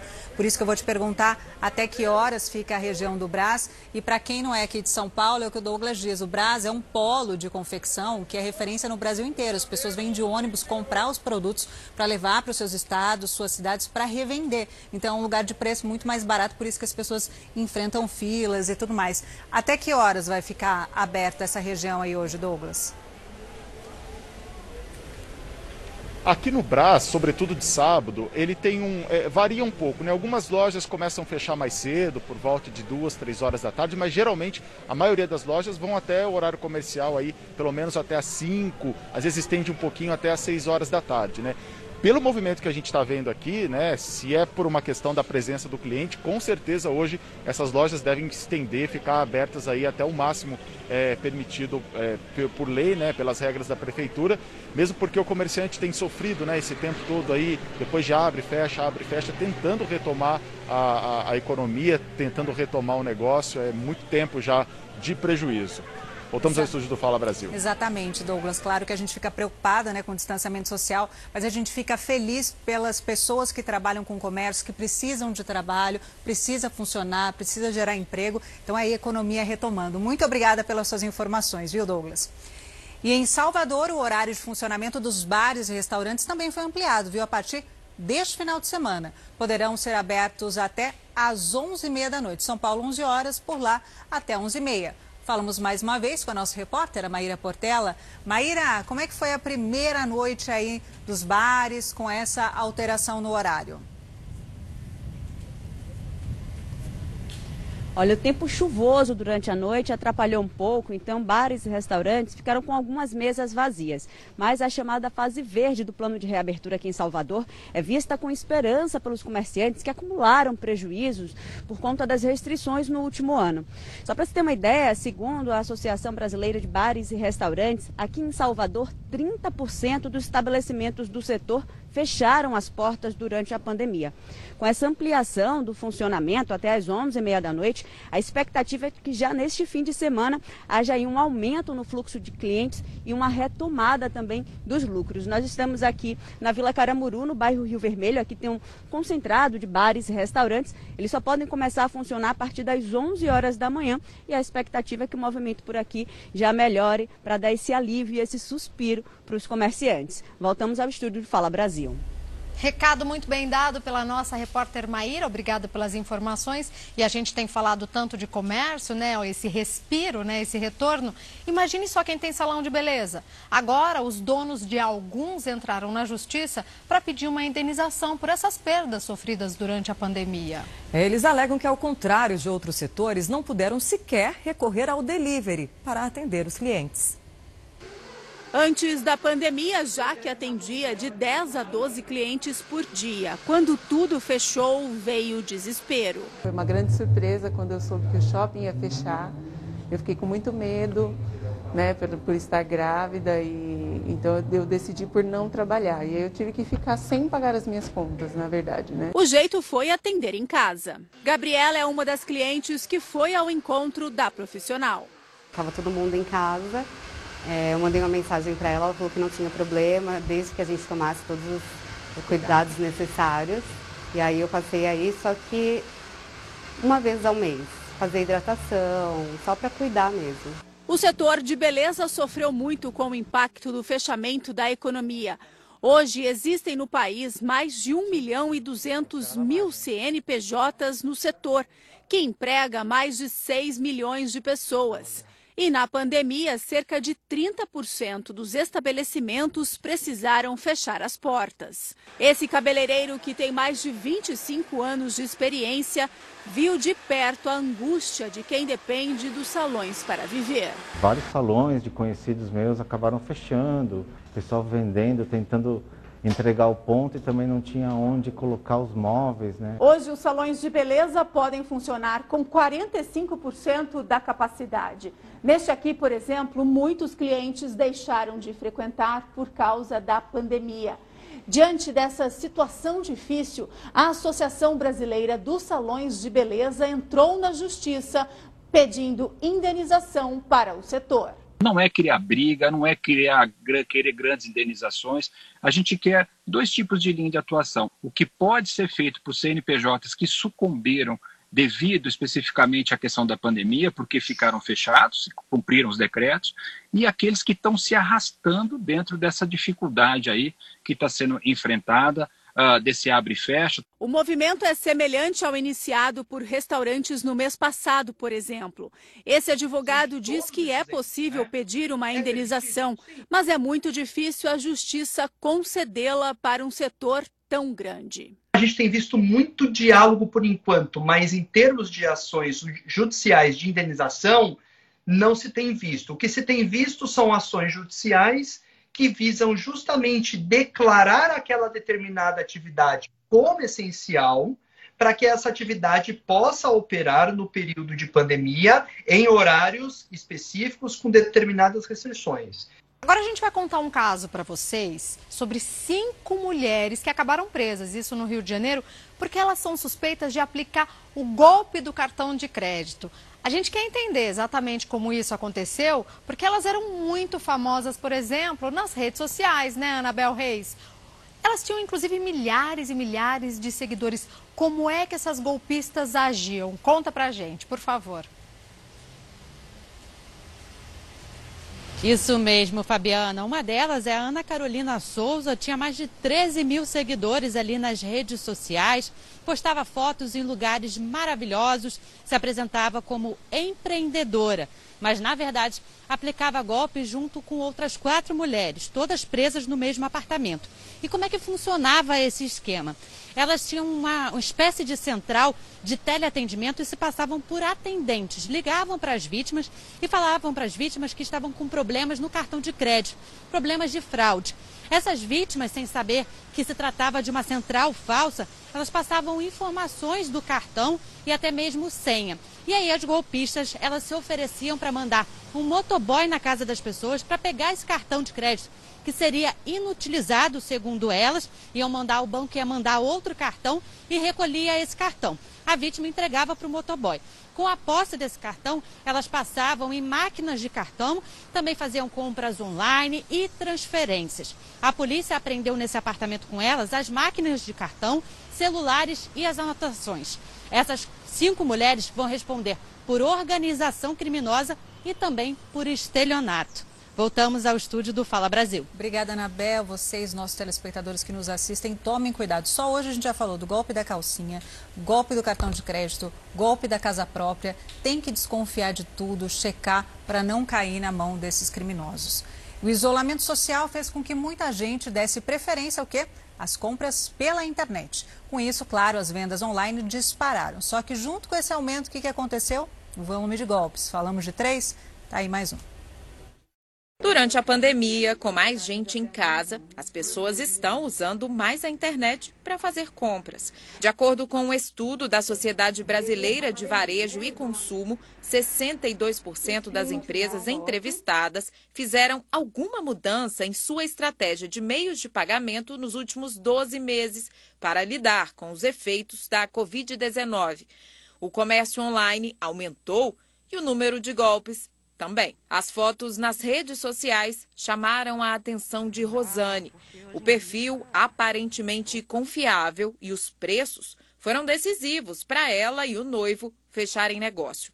Mas as alianças compradas em abril nunca foram entregues. Aí eles deram prazo para a gente de 23 dias de, de fabricação e mais 11 de entrega. E aí, então, o prazo máximo seria dia 14 de junho. Por diversas vezes, o casal tentou entrar em contato com a loja, que fica em São Paulo, mas não teve retorno. Para a gente ter certeza quando que ia chegar, né, que ele queria fazer uma surpresa. Assim, eu já sabia que ele me pedia noivado, mas não sabia a data, não sabia como que ia ser. E aí a gente começou a mandar mensagem. Ele primeiro mandando, né? E nada, nenhuma resposta. Eles visualizavam, não respondiam. Nós tentamos ligar para a loja, também não conseguimos falar.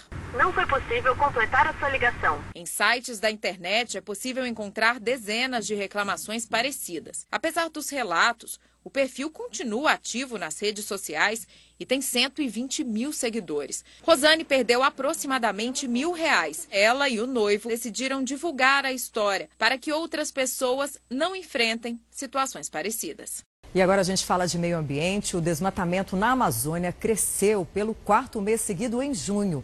A repórter Amanda Pereira tem os detalhes ao vivo para a gente. Bom dia, Amanda.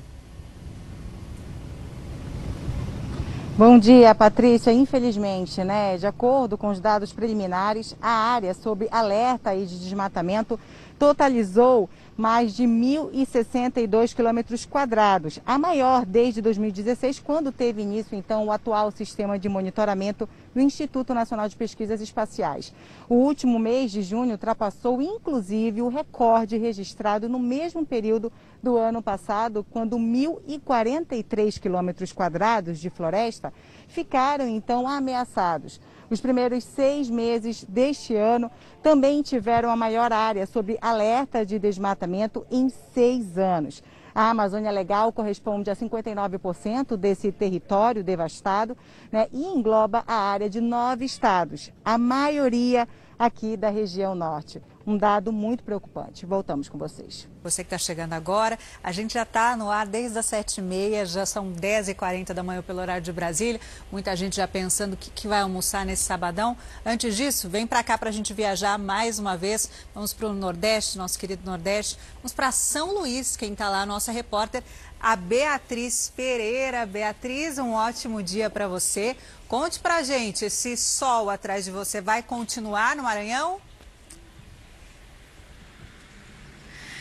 Bom dia, Talita. Bom dia para você que acompanha o Fala Brasil. Olha, a previsão aqui é, no estado é de sol, mas com nuvens e pode chover a qualquer hora. A mínima é de 24 graus e a máxima 31. Meninas, nós viajamos, fizemos uma pequena viagem aqui para a região metropolitana de São Luís. Nós estamos na orla do município de São José de Ribamar, um dos nossos pontos turísticos aqui no estado. Um local ideal para se conhecer a cultura, principalmente também essa paisagem maravilhosa que nós temos aqui. Nós voltamos com vocês aí no estúdio. Imagem maravilhosa mesmo de São Luís, no Maranhão. Muito bom ter a sua capital aqui, né? A gente sempre dá espaço muito para o Nordeste. Chegou a vez de outro lugar que a gente já falou, mas que é Voltamos para lá novamente, que é Goiânia, com a nossa repórter a Patrícia Piaça. Patrícia, me conte, como é que fica a temperatura sábado e domingo por aí? Olá mais uma vez. Olha, agora faz 22 graus aqui em Goiânia, viu? A madrugada foi um pouco mais gelada, marcou ali mínima de 11 graus e a máxima prevista para hoje é de 30 graus, ou seja, uma grande amplitude térmica. Nesse momento, olha só, o sol aqui da capital, o céu aqui da capital de Goiás está limpinho, sem nenhuma nuvem, azulzinho aqui e deve ficar assim durante todo o dia, viu? Não existe possibilidade nenhuma de chuva aqui para Goiás, pelo pelo menos até setembro, é época de secura. Para domingo, amanhã, né, as temperaturas também ficam nessa faixa aí, mínima marcando 12 graus e máxima de 29 graus. A gente faz um alerta para a umidade relativa do ar que pode chegar a 19%, que é muito baixo. A gente lembra, né, que o ideal para a saúde aí é de pelo menos 60%. Então a dica é beber bastante água, se hidratar, tomar bastante cuidado com a sua saúde e evitar atividades físicas ali no período da tarde, daquele sol mais quente. Eu volto ao estúdio do Fala Brasil. Perfeito, era isso que eu ia falar. Imagina, 19% de umidade relativa do ar, o ideal 60%, previsão só em setembro. Haja água em Goiânia, né? Obrigada, Patrícia pelas suas informações. O cinegrafista ali buscou, buscou uma nuvem, não tinha, era céu de brigadeiro mesmo, né? E voltamos a falar com a nossa repórter, a Amanda Pereira, que também está ao vivo em Belém do Pará, com todas as informações da previsão do tempo para a gente. Amanda, um bom dia. Vai ter que levar o guarda-chuva hoje à tarde ou não? Porque Belém sempre tem aquela chuvinha no fim da tarde, mas você que sabe das informações, nos conte.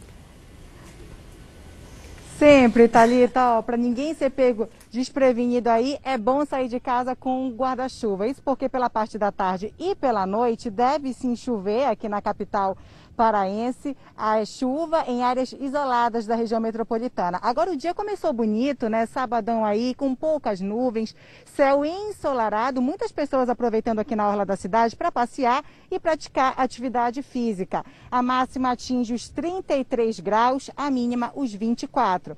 Para amanhã, no domingo, a previsão muda um pouquinho, tá? O céu começa ali pela parte da manhã encoberto e essa previsão deve se estender ao longo de todo o dia com possibilidade de chuvas acompanhadas de trovoadas. Mas a máxima deve ficar na casa dos 33 graus. Haja calorão, é bom se preparar, a gente já está acostumado, mas é o que a gente chama por aqui, né? A gente sua bastante, é o que a gente chama de paraense fica breado, viu? Paraense fica breado. Olha, aprendi mais uma. Obrigada, Amanda Pereira, pelas suas informações. Quem mora em Belém ou vai visitar Belém sempre já coloca o guarda-chuvinha na mala ou na bolsa, né? Fabi, segue com você. Isso mesmo, Talita. Vamos continuar assistindo ao espetáculo no Brasil, as imagens bonitas? Porque chega mais. Você vai conhecer agora as minas de uma cidade gaúcha que é preciosa até no nome. Ametista do Sul, já ouviu falar? Ela se considera a capital mundial da pedra e oferece ainda um passeio nos túneis que estão desativados embaixo da terra. A cidade, com pouco mais de 7 mil habitantes, fica no norte do estado e traz no nome uma das pedras preciosas mais conhecidas, a ametista. A 440 quilômetros de Porto Alegre, a cidade de Ametista do Sul tem 200 minas em atividade. Se contarmos com outros pequenos municípios da região, esse número sobe para 300, como essa, que fica nos arredores. 95% das pedras preciosas extraídas na região são exportadas para Estados Unidos e China. São cerca de 3 mil empregos diretos e indiretos gerados pela mineração e pela arte que a pedra proporciona. Clóvis é artesão há mais de 20 anos. Usa a ametista e outras pedras da região como matéria-prima para criar. Desde criança sempre gostei de pedras, né? Eu pego alguma coisa e vou esculpindo, vou fazendo, né? Gosto de, de fazer isso, né? 70% da arrecadação municipal vem da extração da ametista. E quem chega na cidade é convidado para uma viagem na história da pedra e de como trabalham os garimpeiros. Um passeio que dura cerca de 10 minutos segue por galerias estreitas dessa mina desativada.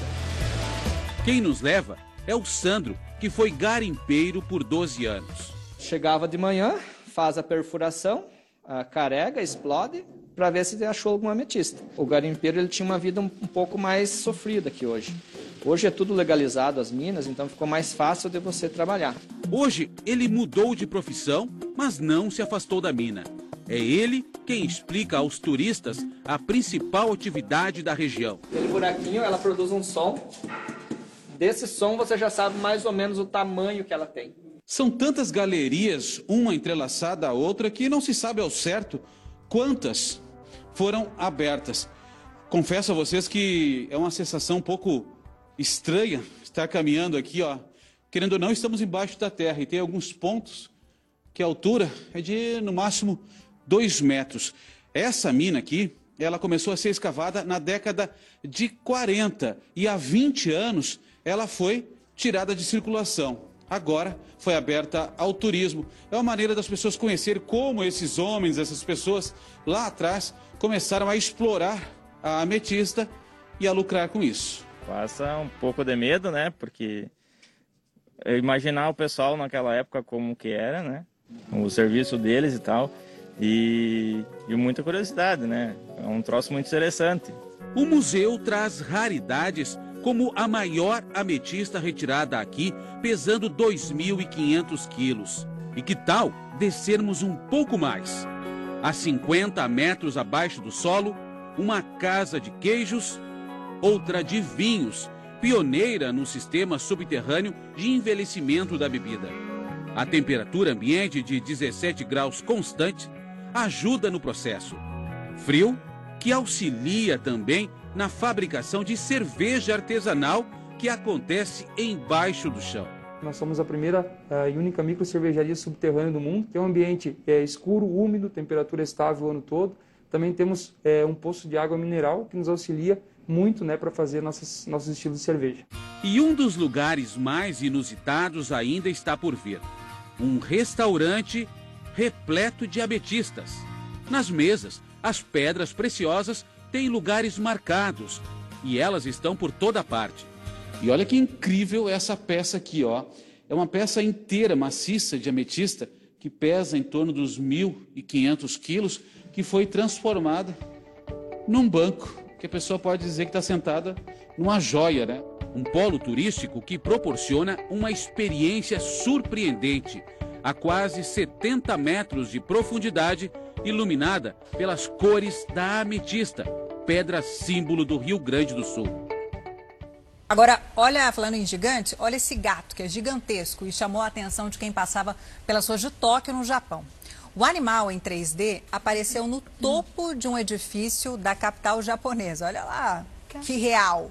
É imagem super realista. Essa imagem é projetada num outdoor de quase 155 metros quadrados, tá bom? Cobre mais ou menos uns três andares de um prédio que fica ao lado ali da estação de trem só a estação mais movimentada do mundo. E esse gatão lá vem quem entra quem sai da estação. Os pedestres se encantaram com a novidade, claro. E, é, meninas, dá essa sensação de que é de verdade mesmo. Imagina, a gente está vendo pela televisão, já estamos achando super realista. Imagina estar ali em loco com esse... Eu gatinho gigante olhando para sua cara. Eu já soltei um, nossa, ele tá ali mesmo, só podia vir do Japão mesmo, né? Como são, a tecnologia nos surpreende. Eu confesso que às vezes me assusta, é. né? Essa coisa de inteligência artificial e tal. É aí a tecnologia cada vez mais nos surpreendendo. Uma lei aprovada na Câmara de Vereadores do Rio permite que moradores de rua entrem em abrigos com os animaizinhos de estimação. Notícia boa, né? Muitos se recusavam a receber ajuda porque não podiam ficar com um companheiro de rua. Nas esquinas do centro do Rio, como em quase todo o Brasil, sempre tem um morador de rua acompanhado de um cachorro. Costelinha, cara, ele apareceu na minha vida de repente. Estava dormindo quando de manhã acordei com ele do meu lado. Magro, cheio de machucado, é, desnutrido, não estava aguentando nem andar. Aí daí eu comecei a cuidar, dei banho, dei ração, dei comida e graças a Deus está comigo aí até hoje. Muitas pessoas que vivem nas ruas já deixaram de ir para abrigos porque não podiam levar os animais. Mas agora, esse cenário deve mudar. Uma nova lei municipal garante a entrada e a permanência dos bichinhos.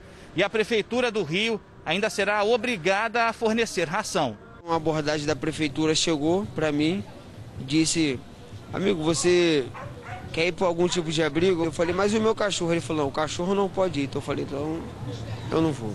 Não é obrigatório ter um veterinário no local, mas os funcionários deverão encaminhar os animais que precisarem para o atendimento público. Proibir que eles possam acessar esse programa, né? esse, esse, essa possibilidade, né? sem os seus animais de estimação, era realmente é, dramático, era realmente é, desumano. Né? Essa lei ela veio é, em boa hora para garantir a dignidade dessas pessoas. Segundo um censo da Prefeitura, a cidade do Rio tem ao menos 7 mil pessoas em situação de rua. Para o idealizador de um projeto social que cuida de animais abandonados, ainda há muito a se fazer. Basta agora ficar de olho, né, para ver se isso vai funcionar de forma adequada, respeitosa com os cidadãos em situação de rua e achar um jeito de informá-los né, na rua que ele pode sim ir para o abrigo e ele pode sim levar seu cãozinho. Olha, meu parceiro, se eu estiver dormindo, ele não dorme. Você já ouviu falar sobre cardápio de vacinas? Está tendo, viu? Olha só como é que é. Nas redes sociais, eles se multiplicam a todo tempo. Os grupos para trocar informações sobre vacinas. O objetivo é o seguinte: dizer para quem está ali participando qual imunizante está disponível em cada local. Já viu isso? É, e como, né? Porque agora chegaram mais vacinas, né? E todo mundo fica falando, quero tomar aquela ou aquela. Cada um tem os seus motivos, seja por reação, por dose, né? Para especialistas, tentar escolher a vacina atrapalha a campanha nacional de imunização. Teve gente que foi ao posto mais perto para se vacinar, mas nem todo mundo fez o mesmo. Eu realmente rodei vários postos, né, no total de oito postos de quinta-feira para cá, justamente à procura de uma determinada vacina. Agora vim no dia, procurei direitinho e graças a Deus achei a que eu realmente quero tomar. É o tipo de escolha não aprovada por especialistas. Não faz o menor sentido perder tempo, circular atrás de vacina, do, a marca A, a marca B, é totalmente desnecessário, porque qualquer vacina que você tomar é, você estará sendo protegido. Apesar das orientações, nas redes sociais diariamente são divulgadas informações sobre as marcas de vacinas encontradas nos postos de saúde da cidade do Rio. Nesse grupo, um dos integrantes pergunta pelo cardápio de vacina do dia. Para tentar evitar a escolha das vacinas, o município do Rio suspendeu a repescagem por idade. Só portadores de necessidades especiais terão uma segunda chance. A partir de segunda-feira, quem não comparecer no posto no dia correto vai ter que esperar, sem uma data definida. Medidas semelhantes foram tomadas em outras cidades. No Recife, quem não tomar a vacina disponível vai ter que esperar 60 dias para reagendar. Em dois municípios da região do ABC Paulista, quem se recusar vai para o fim da fila. Os médicos lembram que as quatro vacinas usadas no Brasil foram aprovadas pela Anvisa e têm eficácia comprovada. E que escolher a dose preferida pode comprometer o calendário de vacinação. Até achar o que para ela é a vacina ideal, são pessoas que estão se infectando, estão internando, estão agravando e estão morrendo. Não dá para escolher, né? Porque a morte não está de brincadeira, né? É, que tiver, com certeza. O importante é vacinar. Tanta gente fiscalizando que em Santa Catarina a fiscalização da vacinação ganhou até uma nova ferramenta. Isso para agilizar aí as investigações sobre os fura-filas. A imunização contra a Covid-19 vem sendo monitorada pelo Ministério Público do Estado.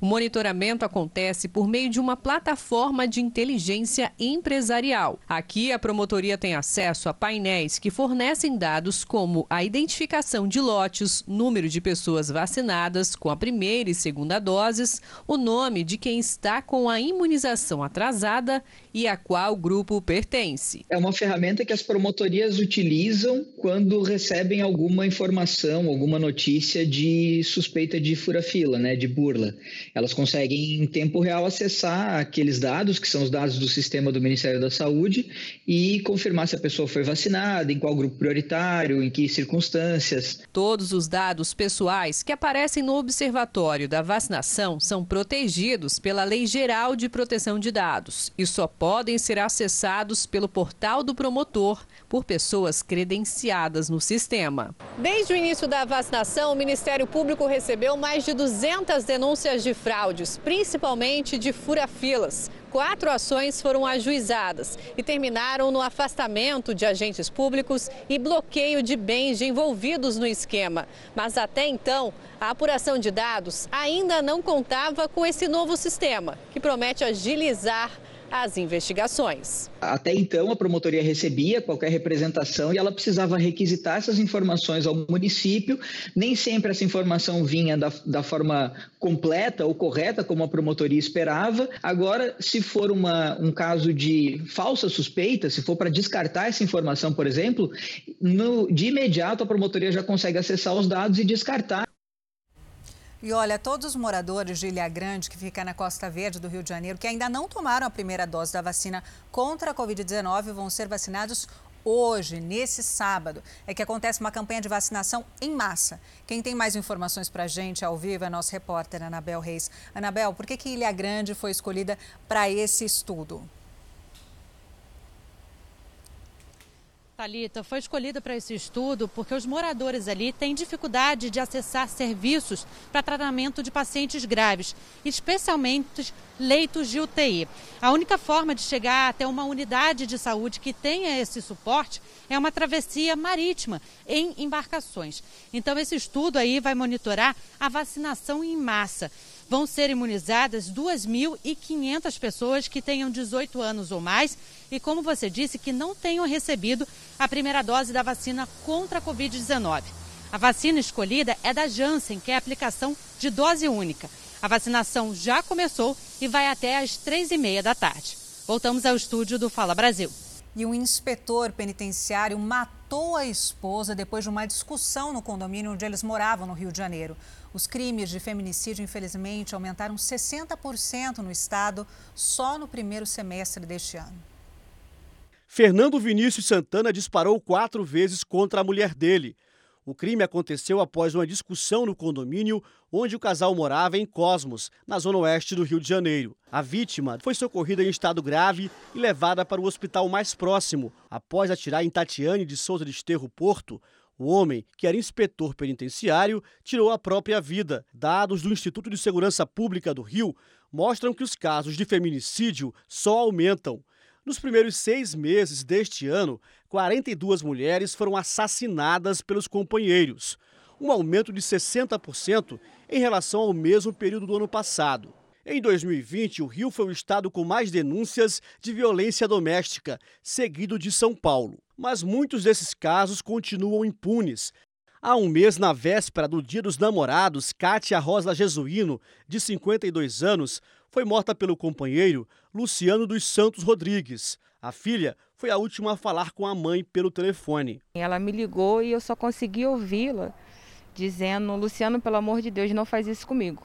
Aí a ligação caiu, eu tentei retornar diversas vezes e ninguém me atendeu mais.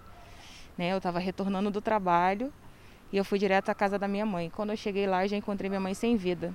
Logo após o crime, o autor do feminicídio fugiu. Os policiais da Delegacia de Homicídios da capital fizeram buscas na zona norte do Rio, onde o pedreiro tem parentes, mas ele não foi localizado.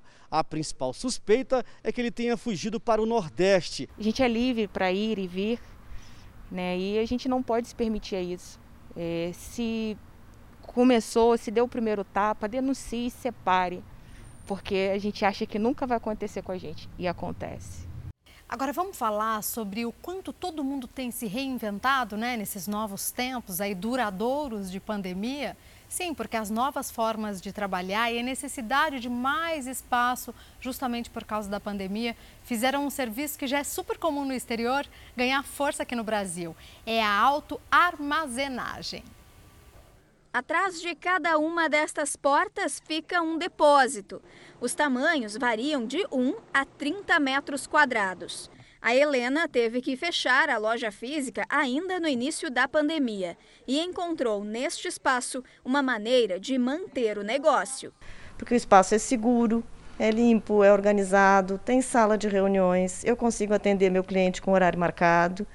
Meu cliente acha muito bom, né, em função da segurança, o carro fica aqui dentro. Né? Como eu trabalho com materiais de, de mais peso, papel de parede, tecido, é mais fácil, né? Tá dentro do espaço que pega o material, leva e coloca dentro do seu carro e sai muito tranquilo. Agora ela trabalha em casa e os produtos ficam no depósito.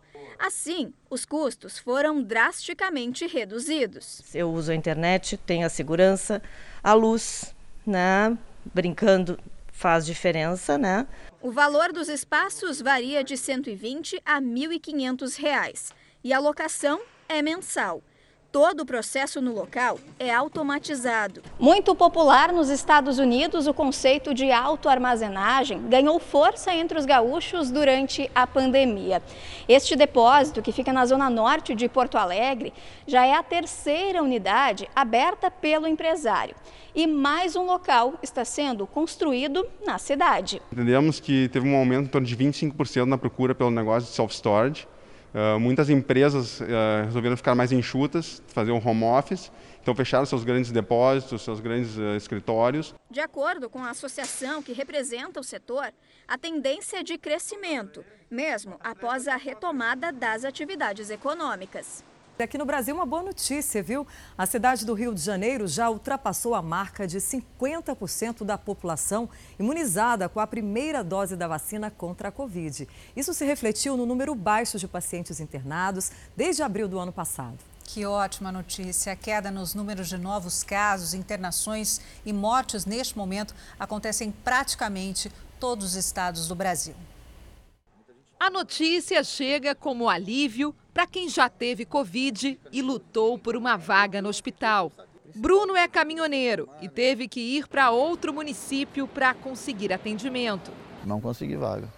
Em três vezes eu não consegui vaga. Aí o meu tio que mora em Maricá me colocou no carro e falou: olha, vamos para Maricá, 120 quilômetros longe de casa, né? Então é bem complicado, mas graças a Deus salvei. A rede pública de saúde do Rio tem 629 pacientes internados, o menor número desde abril do ano passado. A redução nas internações se repete pelo país. O monitoramento dos pesquisadores da Fundação Oswaldo Cruz mostrou que entre os dias 20 de junho e 3 de julho, somente o estado de Roraima apresentou a taxa de ocupação superior a 90%. E pela primeira vez no ano, não houve aumento no número de mortes em todos os estados. Pesquisadores atribuem a trégua no sistema de saúde ao avanço da vacinação. A cidade do Rio atingiu a marca de metade da população imunizada com pelo menos a primeira dose. Quase 3 milhões e 300 mil cariocas. Mais especialistas dizem que ainda não é o momento de relaxar. Isso porque não chega a 20% o número de pessoas que tomaram as duas doses ou a vacina de aplicação única. Para a gente ficar confortável, a gente tem que ter essa vacinação completa.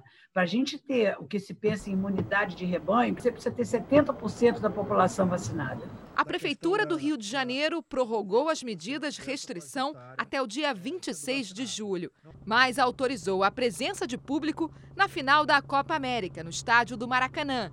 10% da capacidade do estádio, que é de 78 mil pessoas. Os convidados deverão apresentar teste negativo para a Covid.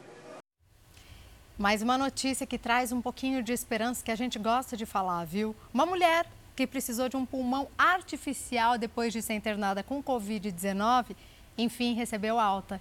Ela estava grávida de oito meses e teve de antecipar então o parto. Somente dois meses depois conheceu a filha. Foram dois meses internada, complicações decorrentes da Covid-19, um parto prematuro aos oito meses. Para auxiliar no tratamento, os médicos utilizaram a ECMO, oxigenação por membrana extracorpórea. Ela não conseguia ventilar bem. Você tem uma ideia, ela fazia 20 ml de volume pulmonar, que não é nem um volume de um recém-nascido. E após 15 dias ela começou a ter uma melhora importante e com 30 dias a gente conseguiu tirar ela da ECMO. Maria chegou a ser entubada, ficou meses na UTI Covid. Muita angústia para toda a família. Nós passamos quase dois meses sofrendo, achando que ia perder Maria do Céu. A gente vai ter uma nova história, antes da doença de Maria e depois. Então isso vai ser um ponto que na vida da família toda, agora vai ser esse marco na nossa vida. Na porta do hospital, alegria, músicas, cartazes, flores e os profissionais de saúde que cuidaram dela na UTI. É uma vitória conquistada do nosso trabalho, certo? Então é emocionante estar aqui agora vendo ela sair do hospital. Depois de uma jornada né, de tempo aqui dentro, a gente está realizada. No momento da alta, muita emoção.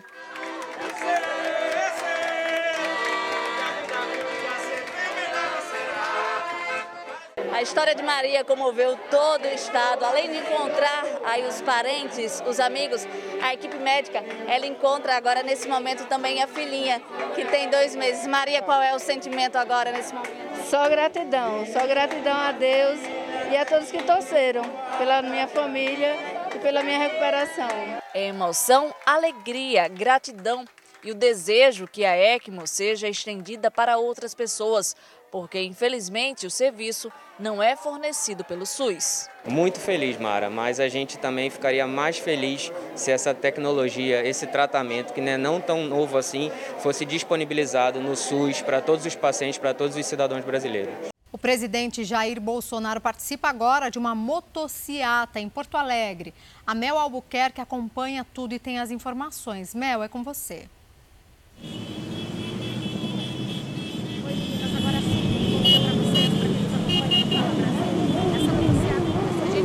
Consegue ouvir tão bem ali né, o áudio da Mel, claro, porque a gente ouviu lá a quantidade de motos. Depois a gente vai tentar reestabelecer o contato, porque a gente tem imagens, inclusive, de agora a pouco, ali naquele momento, olha, Pessoal acompanhando, presidente Jair Bolsonaro passando. De capacete branco curtinho era o presidente Jair Bolsonaro que estava ali na frente da motociata, ele que estava é, em Bento Gonçalves e hoje chegou em Porto Alegre, né, capital do Rio Grande do Sul. E nossa repórter Mel Albuquerque acompanha desde de manhã.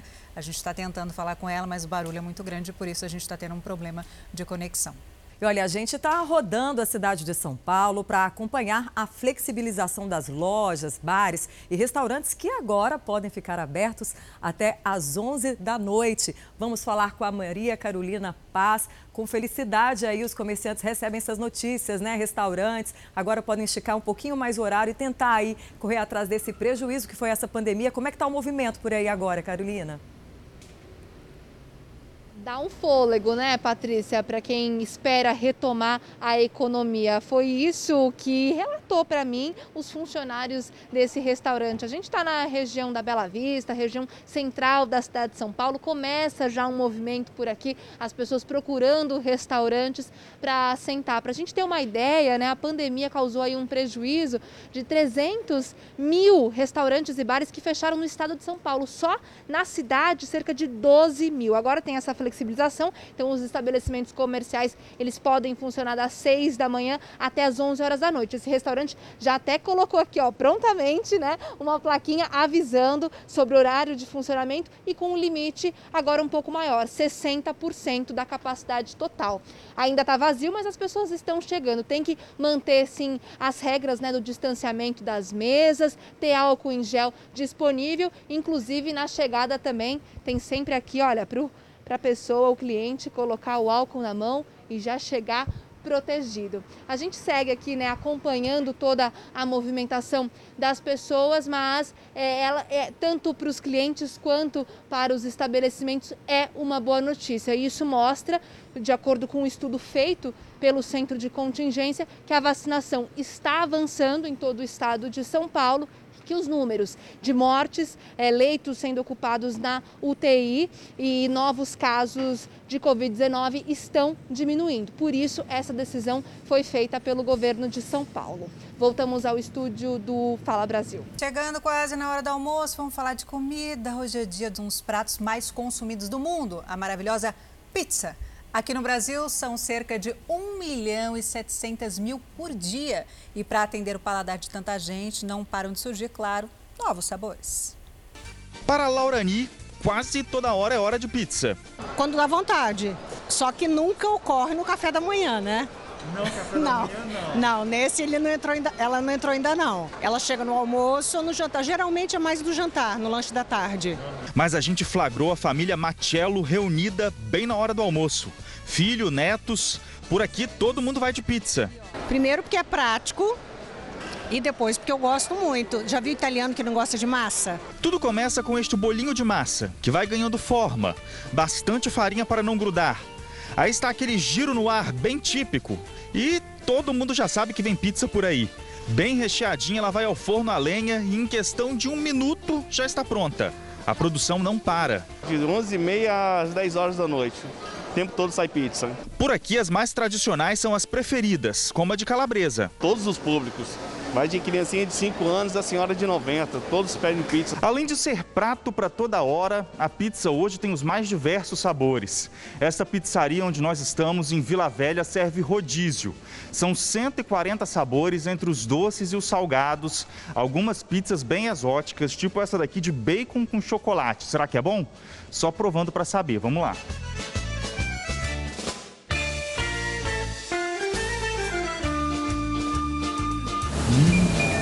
É boa, viu? Apesar de chocolate, por incrível que pareça, é uma pizza salgada é uma explosão de sabores na boca do cliente. Então, quando a gente oferece sabores inusitados, muitas vezes o cliente olha com aquele olharzinho de espanto e de será que é bom, será que não é? Mas ele se permite experimentar e depois que ele experimenta, ele fica apaixonado. Aqui são pré-produzidos de 500 a 600 discos de pizza para um só dia. Por aí já dá para se ter uma ideia da saída. Outros sabores curiosos são a de pão de alho, lombo com geleia de damasco e a três desejos. Catupiry, doce de leite, chocolate ao leite. A gente costuma trazer para os sabores de pizza aquilo que a gente gosta de comer e que está na rotina da gente no dia a dia. Além, é claro, dos sabores mais que inusitados. Essa de pão de alho, por exemplo, surgiu no churrasco em família. A gente adora pão de alho, por que não transformar pizza pão de alho em pizza?